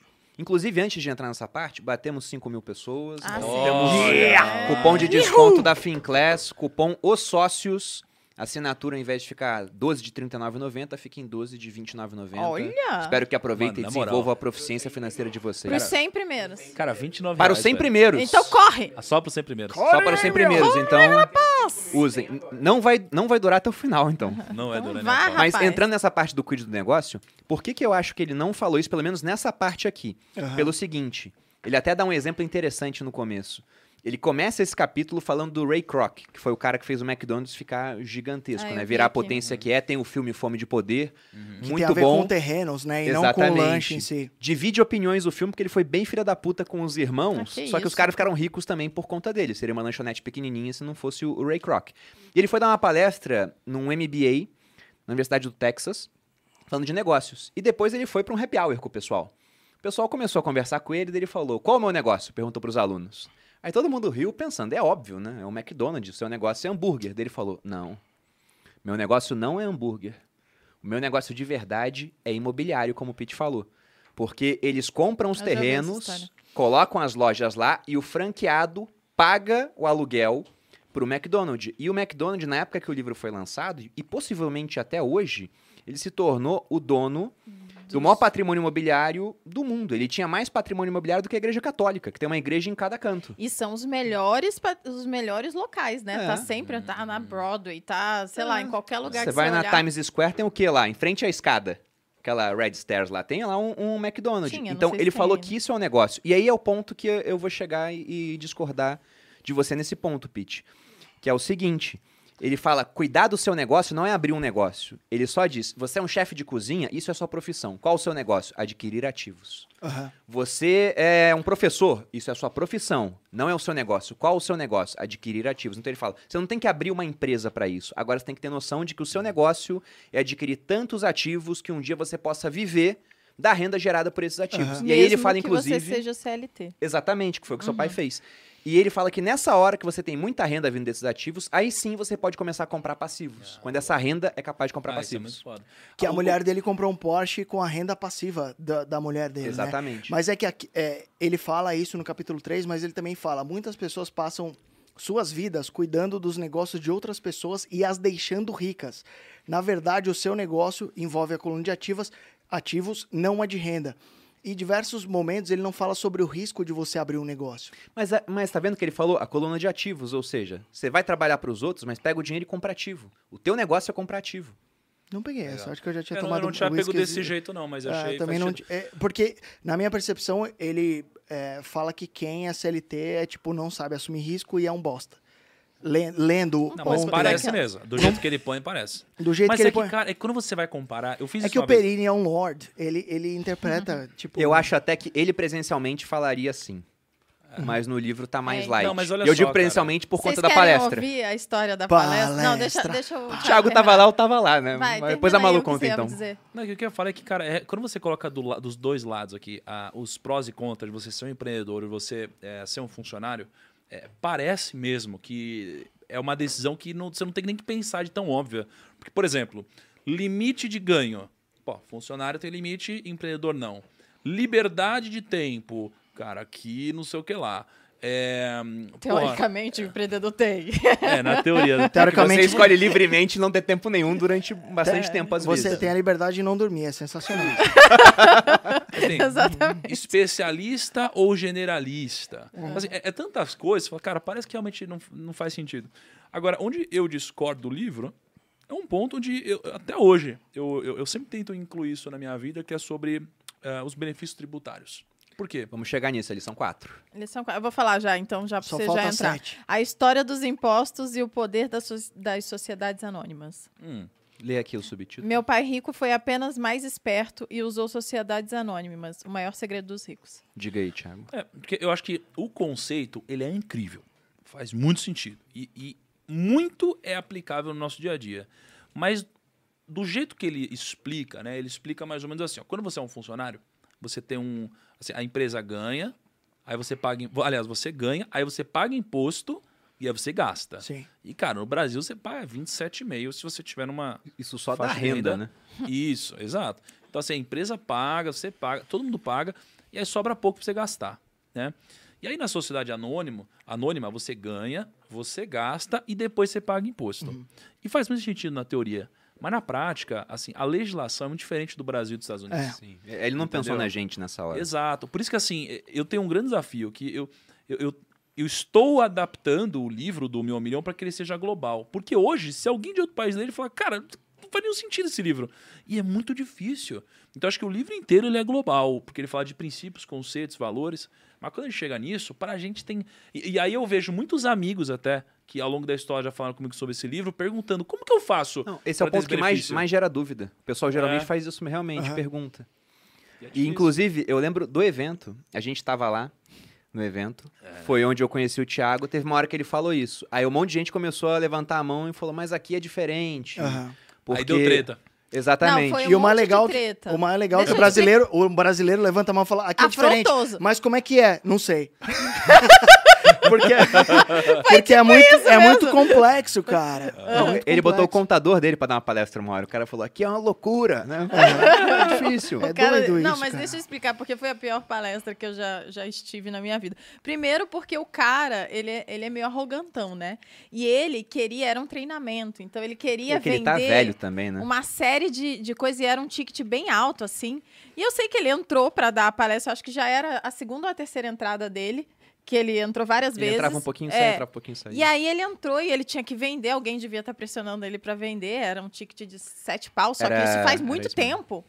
E Caralho. Era Bota muito aí, mais caro, era como 6, se 7 fosse... mil de 2017. É, era como se fosse, sei lá, uns Puxadinho, 20 aham. hoje, eu acho, né? Alguma coisa assim. E aí eu sei que começaram a. a- e, ele, e ele falou: Não, eu vou contar pra vocês isso no treinamento. E era só o que ele dizia. Era aí não assim. sei o que, ele falava: Eu vou contar no treinamento. E ele não falou nada na palestra. Aí começaram a, a meio que zoar ele, a xingar ele. Na verdade, teve uma hora que ele falou assim, ele queria vender muito esse treinamento, né? Mas era um inferno. A palestra foi. Tadinho. Não, a, pa- a palestra depois. dele não foi boa. E tem vários pontos. O livro é muito bom. E o livro, provavelmente, não foi ele que escreveu sozinho. Tem uma equipe por trás pra ajudar a ficar um, um livro tão bom. Na palestra, ele escreveu isso aqui, ele tinha 50 anos. Poxa, faz 20 anos. Então o cara já tá com quase 70, né? Já tá mais velho, menos paciência. Embora o Warren Buffett seja um lord. né? Até hoje. Até hoje, com 90 e tantos anos. Só que teve uma hora que ele falou: Eu vou ensinar vocês isso, vou ensinar, vou ensinar, e não ensinava nada. E teve uma hora que ele xingou a plateia. Ele xingou, foi. Ele falou, Ah, vocês não é- sabem isso, e meio que falou, porque vocês são burros. Aham. Aí o pessoal começou a Aí eu vaiar olhei e ele. falei, oi? Eu era mesmo, naquela época eu era Você bem tacou o burra, tamanco? mas eu fiquei indignada dele falar na minha cara isso, né? daí, sentido. daí eu fiquei, gente, por que, que eu tô sentada aqui? Esse cara tá me chamando de burra. E todo mundo ficou indignado, começaram a vaiar ele. Enfim, foi a pior palestra que eu já tive, mas o livro é bom. Agora eu já tô achando mais ou menos. Porque gente, gente escrota tem que se lascar A, pra gen- a sempre. gente tem que saber separar Separar, a obra do óbvio. autor. É, Tem? com certeza. Tem, Eu não por exemplo, ó, eu, eu Eu sou- gosto eu sou muito. emo. Tem o Eu timing, cara. Tem o timing Também. também. Pensa assim, ó. Pensa no seu vô, cara. Por exemplo, seu vô. Pô, tem uma história incrível e tal. Eu não tô querendo defender o Kiyosaki, não, mas assim. Não, mas dá pra defender. Pensa. Mas dá pra eu Mas pensa, defender. Imagina, seu vô, pô, tem uma vida incrível e tal. Aí ele chega lá, 80 anos de idade. Cara, ele vai falar muita merda. Já tá de saco É tipo cheio, o Charlie né? Munger na, na conferência da Berkshire falando que Bitcoin era. Como é que chama? É uma pirâmide. Não, não. Ele falou um monte de ele coisa. falou uma coisa que ele falou, tipo, pô, eu gostaria que a minha filha, se eu tivesse que escolher, minha filha. Não, ele tava falando sobre ESG, lembra? Aham. Tipo assim, minha filha, se eu tivesse que escolher minha filha casar, você lembra disso? Eu preferia que minha filha Nessa casasse com- última com, conferência? É. Ele falou assim, ó, perguntaram sobre ESG pra ele. Você tivesse empresa ESG e tal? Ele falou assim, olha, sinceramente, se eu tivesse que escolher é, com quem minha filha iria casar, eu escolheria que ela casasse com um professor de inglês ou com um executivo de uma petrolífera. Olha o que ele falou. Essa, eu não lembro. Olha o que ele falou. E aí a galera, pô, meteu o pau, né? Ah, meu, deu uma. Não, não politicamente correto e tal. Então, é foda. Não tô... é Óbvio que Aham. ele não foi uma coisa feliz de se dizer. Mas o que, eu quero, o que eu quero falar é que, cara, a gente faz coisas incríveis, né? Só que aí avião só vira noite quando cai. E aí é foda, né? É, tem que enfim, colocar sob perspectiva. É difícil, né? Não, o o ponto que eu ia falar de separar o autor da obra também é o seguinte, ó, eu gosto do Nassim Taleb, por exemplo. Uhum. E todos os livros que ele escreveu, só faltou um, que é um sobre estratégia de corrupção, então não é uma coisa que eu vivo. gosto tanto. Malu conheceu ele ao vivo. Ele me É, chavecou. Ele deu em cima da Malu, né? Então é, elogiou a beleza dela. Mas o ponto é, o Taleb, hoje, ele é um forte detrator de criptomoedas. Isso em nada altera o que eu acho da obra dele. Agora, Sim. eu discordo dos pontos de vista atuais dele. Verdade. Igual o Kiyosaki. O Kiyosaki, ele tá prevendo uma crise a cada mês, pô. Ele preveu que, nossa, o mercado vai cair em outubro. Se ele falasse o mercado brasileiro, estaria muito certo. Mas ele foi do mercado americano. E Não, ele continuou fa- subindo. Ele não pode falar isso todos cripto os meses, subiu, né? e ele fala isso todo relógio mês. Uma hora parado, ele vai dar certo, relógio né? parado, Saiu uma reportagem por- por com dia, todas né? as previsões dele, né, de queda. Teve vezes que ele preveu queda no fundo, então ele acertou o fundo mais de uma Uhum. vez. Se alguém fizesse ao contrário, teria se dado melhor do que fazendo o que ele e disse em termos de previsão. Aham. né? Mas sobre essa questão dos impostos aqui que ele fala, de fato não dá para empregar tudo isso aqui, porque foi como o Thiago explicou a, a dinâmica, né? Ele falou que a vantagem de você ter uma sociedade anônima, uma empresa, é que você consegue ganhar, gastar e depois pagar imposto sobre o que sobra, enquanto uma entendi. pessoa física ganha, paga imposto e depois gasta. Só que o ponto é que aqui no Brasil, uma empresa do Simples ela é tributada sobre faturamento. Uma empresa do lucro presumido, ela é tributada também sobre faturamento. Só quem vai ser tributado dessa forma é o cara que está no lucro real. E aí é o inferno. É um exército de contadores para fazer isso para você. E aí você tem que ter um faturamento bem gigante também. Exato. Depois que você passa de uns 72 milhões, se eu não me engano, acho que é isso, que você é Caramba. obrigado a entrar no lucro real. Porque muita gente evita entrar no lucro real. Só que o ponto interessante daqui é o começo do capítulo, quando ele fala da história dos impostos. Porque ele começa falando do Robin Hood. Ele fala assim: o meu pai rico não considerava o Robin Hood um herói. Considerava ele um trapaceiro por essa Sim. história de roubar dos ricos e dar para os pobres. O meu ponto de vista, observando a, a visão que ele tem do Robin Hood, eu concordo. Só que o Robin Hood, ele não roubava dos ricos para dar para os pobres. Ele tirava o dinheiro que foi recolhido por impostos, pela coroa britânica, Aham. para devolver para aqueles que tinham sido lesados. Então, Então ele, ele tirava do governo para dar de volta para as pessoas. Ele era um herói Ele Libertário. quem roubou e pra dar de quem foi Exatamente, exatamente. Chegamos nesse ponto, então. Mas, mas o ponto que ele fala aqui é o seguinte: essa visão de que tem que tirar dos ricos para dar para os pobres é uma visão ruim. Porque, graças a isso, criaram o imposto de renda. E ele cita ipsiliteres as histórias que eu conto. Não existia imposto de renda até as guerras napoleônicas. E aí, com as guerras, os ingleses precisando se financiar falaram: Poxa, Napoleão está dominando a Europa toda, botou um bloqueio continental contra a gente, precisamos de fonte de receita. Aí o primeiro-ministro inglês, Sir William Pitt, parente Oxi, seu, ah, é. Sir William Pitt, o jovem, ou o novo, né? Nós. E tinha que ser jovem pra fazer essa bosta. Se fosse velho, não O teria criado o tem imposto. Que acabar, é o que eu sempre digo. Ele foi lá e criou um imposto temporário de apenas 10% para tributar apenas os mais ricos. Assim surgiu o imposto de renda. E aí, como que esse negócio se tornou obrigatório? Depois que o governo sentiu o gosto de sangue na boca, ele Aham. queria mais. E aí começaram a jogar os pobres e a classe média contra os ricos, falando: não, o imposto é só sobre os ricos, só sobre os ricos.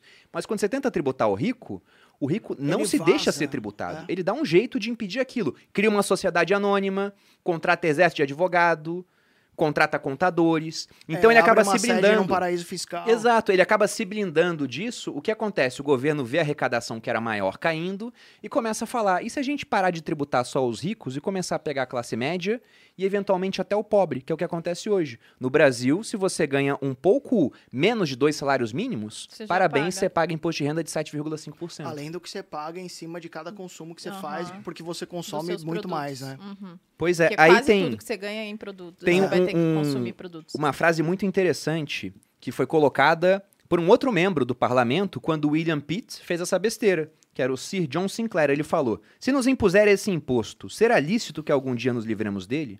Enquanto durar a guerra, isso não será possível, né? Tá em guerra.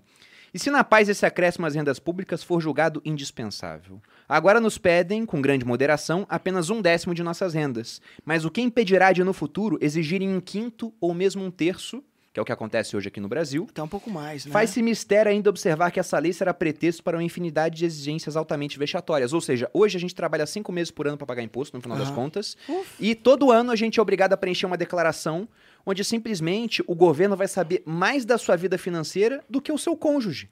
Porque a Malu não quer saber todos os detalhes. Ela quer saber, e aí, tá crescendo o patrimônio, não tá crescendo? Como é que tá? Aham. Ela não quer o detalhezinho de tudo. E o governo quer todos os detalhes. E o mais legal é que o governo quer todos os detalhes, aí você fala, não sei todos os detalhes, ele fala, mas você deveria, você deveria saber. Aí você fala, mas eu não sei, mas é, então vou te lascar. Aí Ele sabe- fala, ele sabe que Me você tá ajuda errado, né?" a saber por que, que eu tô errado. E ele não sabe te ajudar. Ele Nunca. fala, eu sei que você tem Eu sei isso. que é mais, mas quanto? Por quê? Não sabe não também. sabe também. Aí ele bate muito na parte dos impostos. Por isso que ele falou tanto de política naquela época também. Porque te- tem uma corrente nos Estados Unidos que quer mais impostos, né? Aí ele se colocou frontalmente contra isso. Vamos à, no- à próxima lição? Já Vamos, por favor. Brasil É, já estamos muito. na sexta, falta Vamos, 12. vamos. Não. Agora vai ser a quinta. Os ricos inventam o dinheiro. Muitas vezes no mundo real, não são os espertos que tomam a dianteira, mas os mais ousados. Os ousados. Aqui ele fala basicamente sobre negócios. É. O que seria os ricos inventam dinheiro, Thiago Negro, em sua opinião? O que seria os ricos inventam o dinheiro? É que é difícil que perguntar isso pra um cara pobre, né? Ele não sabe, ele não sabe como. É tipo, do nada ele, vamos fazer a Finclass. E o negócio vale milhões de, de, de reais. Foi um bom exemplo. Cara, Sim, foi um ótimo exemplo. É, é o caminho do equity, né? É que assim, é aquela frase que o que eu saque que a gente falou no começo, ó, o dinheiro é apenas uma ideia. Se alguém quer mais dinheiro, precisa apenas mudar sua forma de pensar. Eu acho que ela, ela tem muita ligação com, com isso. Então, o Bitcoin, a- caraca, do nada o Bitcoin ele vale o que ele vale. Quanto que vale hoje, Perini? Deve estar valendo 300. Tem que ver em tempo real, porque muda muito, né? muda muito a é um cada pouquinho momento. volátil. Aí você fala, o Bitcoin vale isso? Aí ele vale. Ó, 360 mil. Se tem alguém pagando, vale. Não, Reais, não, não, né? não. Tô falando o market Ah, o cap. mercado? É, o ah, é cap. trilionário. É É, trilionário. é maior que a bolsa. Aí você fala, Unidos, cara, talvez. como assim? Entendeu? Trilionário em dólar, né? Vamos Aí você fala, onde claro. tá esse trilhão? Aonde tá esse trilhão? Cara, você não vê. Ele. Uhum. Tá na expectativa Porra. das pessoas, teoricamente. Exato. Então, assim, se, se eu pegar agora um PowerPoint e falar, olha só, cara, eu, eu tenho esse negócio, essa ideia de negócio, eu tô querendo vender 10% dessa ideia aqui, porque eu preciso desse dinheiro para investir em tal coisa. E essa ideia vale 50 milhões aqui. Aí você vai lá e bota 5 milhões. Não existe nada. Só ideia, cara. E já vale dinheiro. Então, realmente, cara, eu, eu acredito muito eh, nisso que ele disse. É, só que a ideia sempre tem que vir acompanhada de credibilidade, de alguma forma. Então, assim, acho que esses dois con- conceitos, assim, o pensamento da pessoa rica com credibilidade é o que gera valor. Se você só tiver um pensamento, ele não, não gera valor. né? Não imediato. Aí esse valor precisa, esse, esse pensamento precisa virar algo palpável, né? Pegando uma frase que você colocou aí do Kiyosaki, isso me lembrou o nosso documentário da Finclass chamado Money ID. E nesse documentário, um, uma das pessoas né, que, que deu ali a sua opinião sobre a história do dinheiro, a trajetória, inclusive falou muito mal de criptomoedas no final, foi o Yuval Harari. E o Harari ele tem uma frase sobre dinheiro muito interessante. Ele fala que algumas pessoas acreditam em Deus e outras não. Algumas acreditam no Estado e outras não. Mas todas as pessoas acreditam no dinheiro. Ele fala que o dinheiro é a ficção mais poderosa já inventada. Porque Faz hoje você sentido. não tem um lastro real no dinheiro. Isso acabou em 71, Aham. acabou o lastro ouro. Hoje o lastro é apenas em confiança. Aham. E os ricos inventam dinheiro porque são pessoas confiáveis, por exemplo. O pessoal fala super mal dos bilionários, né? Aham. Mas a verdade é que o Jeff Bezos só é bilionário porque as pessoas confiam muito nele. Você compra na Amazon sem pensar duas vezes por alguns motivos, como por exemplo, os preços talvez não sejam os mais baixos, mas são competitivos. A entrega é super rápida. Na verdade, por R$ 9,90 o cara te dá um streaming e ainda te entrega em 24 horas Ah. com preço muito baixo. Então, por ser confiável assim, quando ele cria um negócio, já vale bilhão. De dólar, né? Dizendo de dólares, porque você pega o negócio dele de exploração espacial, que é talvez uma próxima indústria trilionária, já vale muito. Mas o, o que eu entendo desse capítulo é esse ponto. Os ricos criam dinheiro do nada porque enquanto você trata o seu negócio, por exemplo, apenas como uma maneira de gerar fluxo de caixa, uma vaca leiteira, você não está dando valor para aquilo. Agora, quando você vai lá e fala, não, na verdade, o meu negócio é isso aqui, ó, é, é o primo rico, é uma marca com valor intangível, onde eu posso usar isso aqui para comprar outros negócios, como foi o meu caso, e aí o negócio ainda fica maior por conta disso. É. E aí tem novas fontes de receita e um dia pode fazer um IPO. Eu- Eu estudei na PUC, que tem bastante, uma galera bem so, é, socialistinha. A Renata também estudou lá na PUC. É, e quando eles leem esse tipo de coisa, de gerar dinheiro, eles acham que é às custas do pobre, né? Porque a gente Sim. teve que estudar Marx para passar de ano, basicamente, e a gente tem essa, essa ideia errônea que o, o rico explora o pobre, né? Refute, Perini, enquanto eu tomo meu Não, é que o pensamento. Não, Achei que eu ia dando um ia- raciocínio. Eu É. ia dizer que isso foi uma das coisas que virou a minha chave, por exemplo, porque eu achava isso, eu, eu aprendi isso. Acho que na escola, no geral, é, todo jovem aprende isso. E no final das contas, eu entendi que não, que quando eu tô ganhando dinheiro, porque eu gerei valor para alguém ou para alguma coisa e as pessoas me deram dinheiro em Eles troca. ganharam uma parte, É, eles pagaram e- uma e parte, tipo- você não assumiu o risco, então você vai ganhar menos. Normal. Não, e aí, cara, o pensamento é assim, ó. É, por que, que eu acho que o pensamento ele cria riqueza mesmo? Porque olha só, a gente tá aqui conversando. De repente, puta Perini, sabe o que, que é? A galera tá muito pedindo aqui nos comentários. Por exemplo, sei lá, eles estão muito pedindo comentário aqui que eles estão achando esse papo legal, mas eles querem é, aprender mais sobre Bitcoin. A gente fala, cara, sério, olha só, então vamos ter uma ideia agora. Vamos lançar um treinamento sobre Bitcoin agora Criamos dinheiro. Criamos dinheiro imediatamente. Entendeu? É, por- pô, a gente identificou aqui que as pessoas querem, a gente tem o conhecimento, a gente tem um relacionamento de pessoas que a gente pode trazer, aí a gente sabe que tem um lugar aqui do lado pra gente alugar, a gente sabe quanto que cabe, qual é o custo, e falou, pronto, pensamos isso. Ao pensar, já criamos riqueza. Sim. Então, assim, é, as coisas sempre acontecem duas vezes, né? Primeiro acontece aqui dentro, depois acontece aqui fora. Então, poxa, o primo, a gente olha para o grupo hoje, tudo que a gente faz, isso é acontecendo. Mas teve um momento lá atrás que a gente parou e falou, cara, vamos fazer isso? Então aconteceu o primeiro aqui. E aí agora Finclass. tá vindo o dinheiro. A Finclass foi assim, Eu né? lembro quando você me apresentou a ideia de transformar o teu negócio em uma holding. Uhum. Você foi e desenhou pra mim, olha, vai ser isso aqui. Daí eu olhei e falei, caralho. Não é? Então aconteceu o primeiro lá. Então, ao pensar aquilo, a gente criou valor. E hoje a gente materializou esse valor. Então, é como se hoje valesse mais porque o risco é menor, hoje é mais palpável. Mas antes já tinha um valor para a gente. Talvez não tivesse para todo mundo, né? Ó, vou colocar até a frase do Kiyosaki que corrobora exatamente o que você disse antes de partirmos para a sexta e última lição. Ele diz: O ativo mais poderoso que temos é a nossa mente. Se bem treinada, cria uma riqueza sem precedentes no que parece ser um instante. Uma mente destreinada também pode criar uma pobreza extrema, que destruirá famílias por gerações. E é Eita, isso, pô. O cara cria dinheiro e tem gente que destrói também com pensamentos, né? Você pega o, É, o governo, essa- às vezes, tabelando o preço, limitando produção, destrói muita riqueza. Ou às vezes até o, o fluxo de caixa da família faz com que isso aconteça, né? Então o cara continua ganhando mais, mas o tanto que ele gasta, o tanto que ele antecipa sonhos é tão maior que a hora que você traz isso ao valor presente dá um valor extremamente negativo e ele não consegue sair dessa fodelança financeira, digamos assim. Então vamos para última lição, é a última? É a última. É, lição 6. Trabalhe para aprender, não por dinheiro. A segurança no emprego era tudo para o meu pai instruído. Para o pai rico, era aprender. Exato. O pai instruído dele é, é É o, o pobre. Cara, o pai pobre. Quando eu era estagiário na Hershey's, né? Eu lembro que eu ganhava sei lá, uns 1.300 reais. Qual que era o ano disso aí, Thiago? Você lembra? Porque sempre que a gente fala de valores tem que botar o ano, porque. Nossa, cara, sei Faz lá. tempo. 2007, talvez? Nossa, é bastante tempo. 2007, por aí.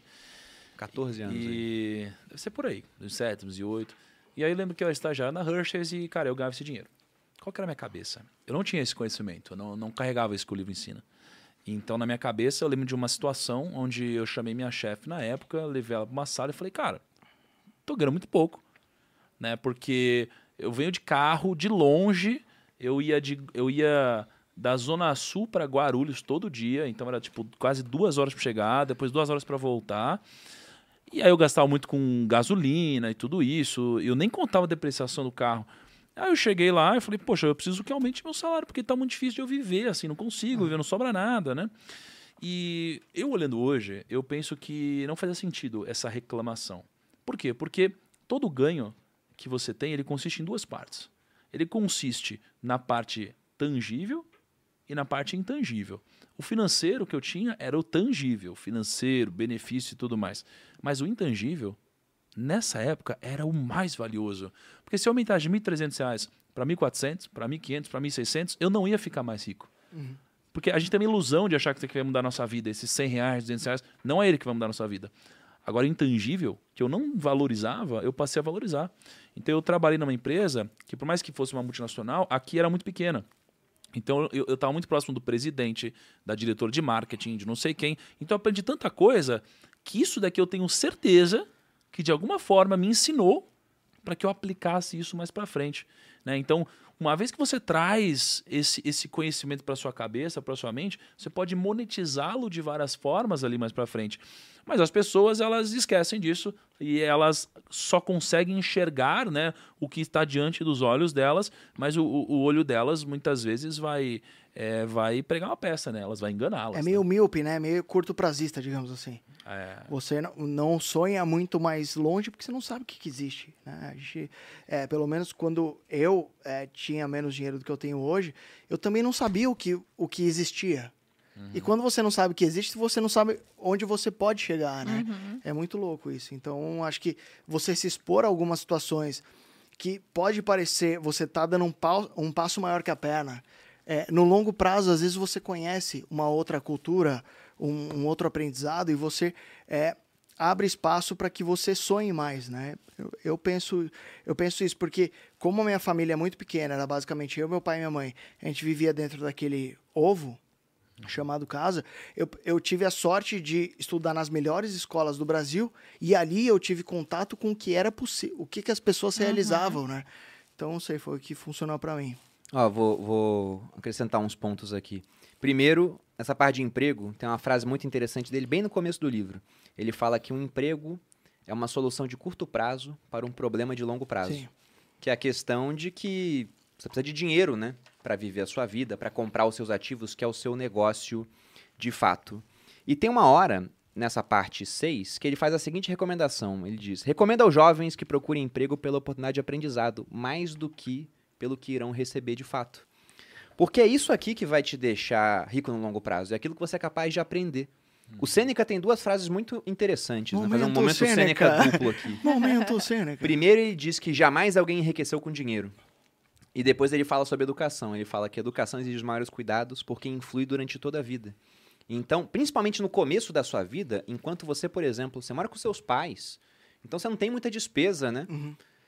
Valorize muito mais aquilo que você vai aprender, onde você está sendo empregado, do que o quanto você vai ganhar. Igual o Kiyosaki, que no final trabalhava por 10 centavos e depois que ele viu que estava aprendendo, ele trabalhou de graça para o pai rico para que ele pudesse extrair conhecimento. E hoje, nesse mundo que está em constante evolução também, a gente tem que ter a noção de que provavelmente o emprego que vocês ocupam hoje não vai ser o emprego no qual vocês vão se aposentar. Sim. É cada vez mais raro o cara ficar 10 anos na mesma empresa. O tempo médio de um profissional numa empresa está girando na faixa de 2, 3 anos, dependendo da área. Então, vá para um emprego, aprenda o máximo que você puder dali, sabendo que aquilo é apenas, às vezes, um espaço, uma parada temporária dentro de uma viagem muito maior que ainda vai ser feita. É, eu acho que, enquanto empregador, eu já tenho uma percepção diferente sobre isso. Porque antes, o cara que pingava muito de empresa em empresa era do tipo, ah, o cara é vendido, ele não é leal. Hoje em dia, é do, na minha percepção enquanto empregador, o cara que pula de emprego em emprego é um cara que é demandado por várias empresas e que ele foi fazendo o que é melhor para ele, né? Então, essa, esse É um approach vai dois. mudando.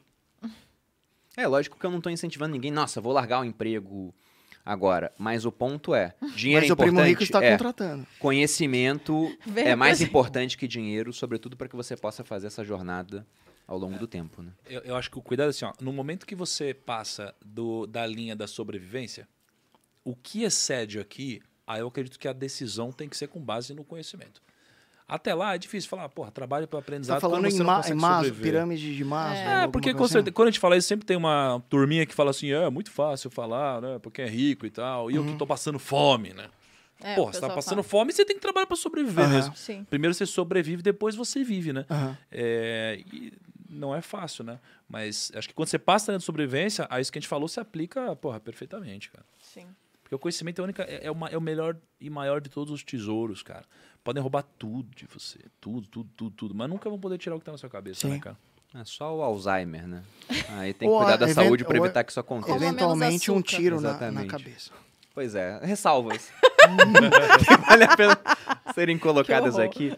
Mas com isso, basicamente a gente fecha o livro. Depois há uma conclusão onde ele fala sobre superar medos, obstáculos, Ele arrogância, tenta vender outros ceticismo. produtos ali na conclusão, danadinho. Ele, ele tem, ele tem 20 livros, né? Ele então ele 20 continua lá na sequência. É muito livro que ele 20 tem. livros? Muito livro. Ele tem muito jogos de livro. tabuleiro. É tipo o Primo Rico. Tem um livro interessante, que é o Fake Money. Eu é não li. dele também? Eu já li um que É ele escreveu que com Donald. Trump. É, o Donald Trump. Escreveu um com é. Donald Trump. Nós queremos que você fique rico. Era ele e o Trump escrevendo o livro em conjunto. Isso antes do Trump ter virado Presidente. presidente, né? Mas vamos ficar por aqui então. O que eu vou deixar de recado final para vocês é Embora hoje, se você for seguir o, o, Kiyosaki no Twitter, ele vai dar uma série de opiniões polêmicas, vai querer prever timing dos mercados, é um, é um negócio extremamente complicado de ser feito, para não falar que é impossível. Agora, esse livro aqui é, é um bom. livro muito bom. Espero que a gente consiga gravar com ele na Finclass sobre esse livro. Se ele não quiser, eu me proponho a gravar. Né? E aí, lógico, vai ficar totalmente diferente. Uma coisa é ter o autor comentando a própria obra, outra é, é uma pessoa que leu de fora e tem suas próprias conclusões e vivência. Mas é um daqueles livros que vale a pena ser lido para você que está começando no mundo da educação financeira. Acredito que o cupom e da Finclass já acabou, mas também fica o convite para fazerem parte. E pelo visto, vale a pena ser lido pela segunda vez se você leu há muito tempo, porque vale. os dois Sim, aqui que é. leram depois descobriram várias coisas no, é no livro. Eu achei interessante isso. Alguém tem um recado final aqui sobre o livro? Uma coisa, hum, Pete? Não. É, leiam, façam uma leitura meio diagonal, porque é um livro bem básico. Acho que quem segue a gente já está num patamar relativamente um pouco superior, então não, não de ganhos necessariamente, mas de, de, conhecimento. Então, você pode sim fazer uma leitura bem diagonal do livro e, uhum. e usufruir do que ele tem para te ensinar. É, é um livro de finanças pessoais, não é de investimento. Uhum. Cara, eu tenho um recado, sim. Eu, eu lembro de algumas palestras que eu fiz há uns anos atrás, eu falava assim, ó, quem aqui já leu Pai Rico, Pai Pobre? Uhum. Todo mundo levantava a mão, cara. Aí eu falava assim, quem aqui tá rico? Aí ninguém levantava a mão. Mas por quê, cara? Se o livro ele te ensina, de fato, a ficar rico. É, se, é, se eu fosse olhar para minha trajetória, eu acho que o que me deu patrimônio de alguma forma foi aplicar esses conceitos, que não necessariamente vieram do livro, mas foram os mesmos conceitos. Mas, cara, se os conceitos do livro te ajudam a ficar rico ou ganhar dinheiro e todo mundo lê o livro, por que, que as pessoas não enriquecem? Então, o conselho que eu dou para quem está aqui ouvindo é: não importa quanto você sabe, velho que importa é quando se aplica. Então uhum. não adianta você ler esse livro e falar, nossa, que top. Aí você fica naquelas, naquele tesão mental, aquela obesidade mental, cada vez cada vez mais gorda e tal. E aí você pega e fala, agora eu vou ler mais um livro, porque, cara, top, eu preciso continuar essa jornada. Não, velho. Só precisa aplicar. É só isso. Esse Muito é o bom. recado que eu tenho. Você, Balu, alguma coisa? Nossa, arrasou. Eu podia dublar essa parte também, lembra daquela vez que eu dublei que foi bom? Mas acho que não vai dar certo. Vai, ficar meio, meio grossa a voz, né? não vai dar certo. Então fiquem aí com o recado do Thiago, acho que tá de bom tamanho. Bom, e onde as pessoas encontram vocês nas redes sociais, então, pessoal, para continuar aprendendo? É Lucas Pitt ou Pitt Money em qualquer plataforma. Thiago Negro. Você? Arroba Maluperini no Instagram e também aqui no canal dos sócios toda quinta-feira e no caso hoje é segunda, acabei de perceber. Caraca. Mas é toda quinta-feira, meio-dia, sai, sai o podcast novo. Se já teve na semana, no caso de hoje, né? Não vai sair, mas vai estar tá lá disponível. E também em todas as plataformas de streaming de áudio, às seis da manhã, para vocês já fazerem o card do dia. Aproveitando que agora a gente está no ritmo final do ano, no Materializa. Estamos, né? Vai estar ao vivo sempre agora? Não a gente sei, vai fazer em, em épocas especiais, por exemplo. Esse livro merecia um ao vivo. Uhum. Né? E os convidados também. Não que os outros convidados que viessem aqui também não merecessem. Né? É, amor, não Acabei de me botar em maus lençóis. Ele, ele é um lorde, pode não, ofender não, as outras pessoas. Você edita essa Corta parte. essa parte que a gente manda pra todos os amigos aí. Gente, é só Mas a gente pretende fazer de tempos em tempos Sempre que um, dia a gente um tiver tempo, essa é a verdade. Um Eu acho, né? Bom, agradeço a presença de todos. Vocês me encontram no Instagram em Bruno Perini. No YouTube, no canal Você Mais Rico. Vídeos todas as segundas e quartas. Então hoje vai ter vídeo saindo no canal.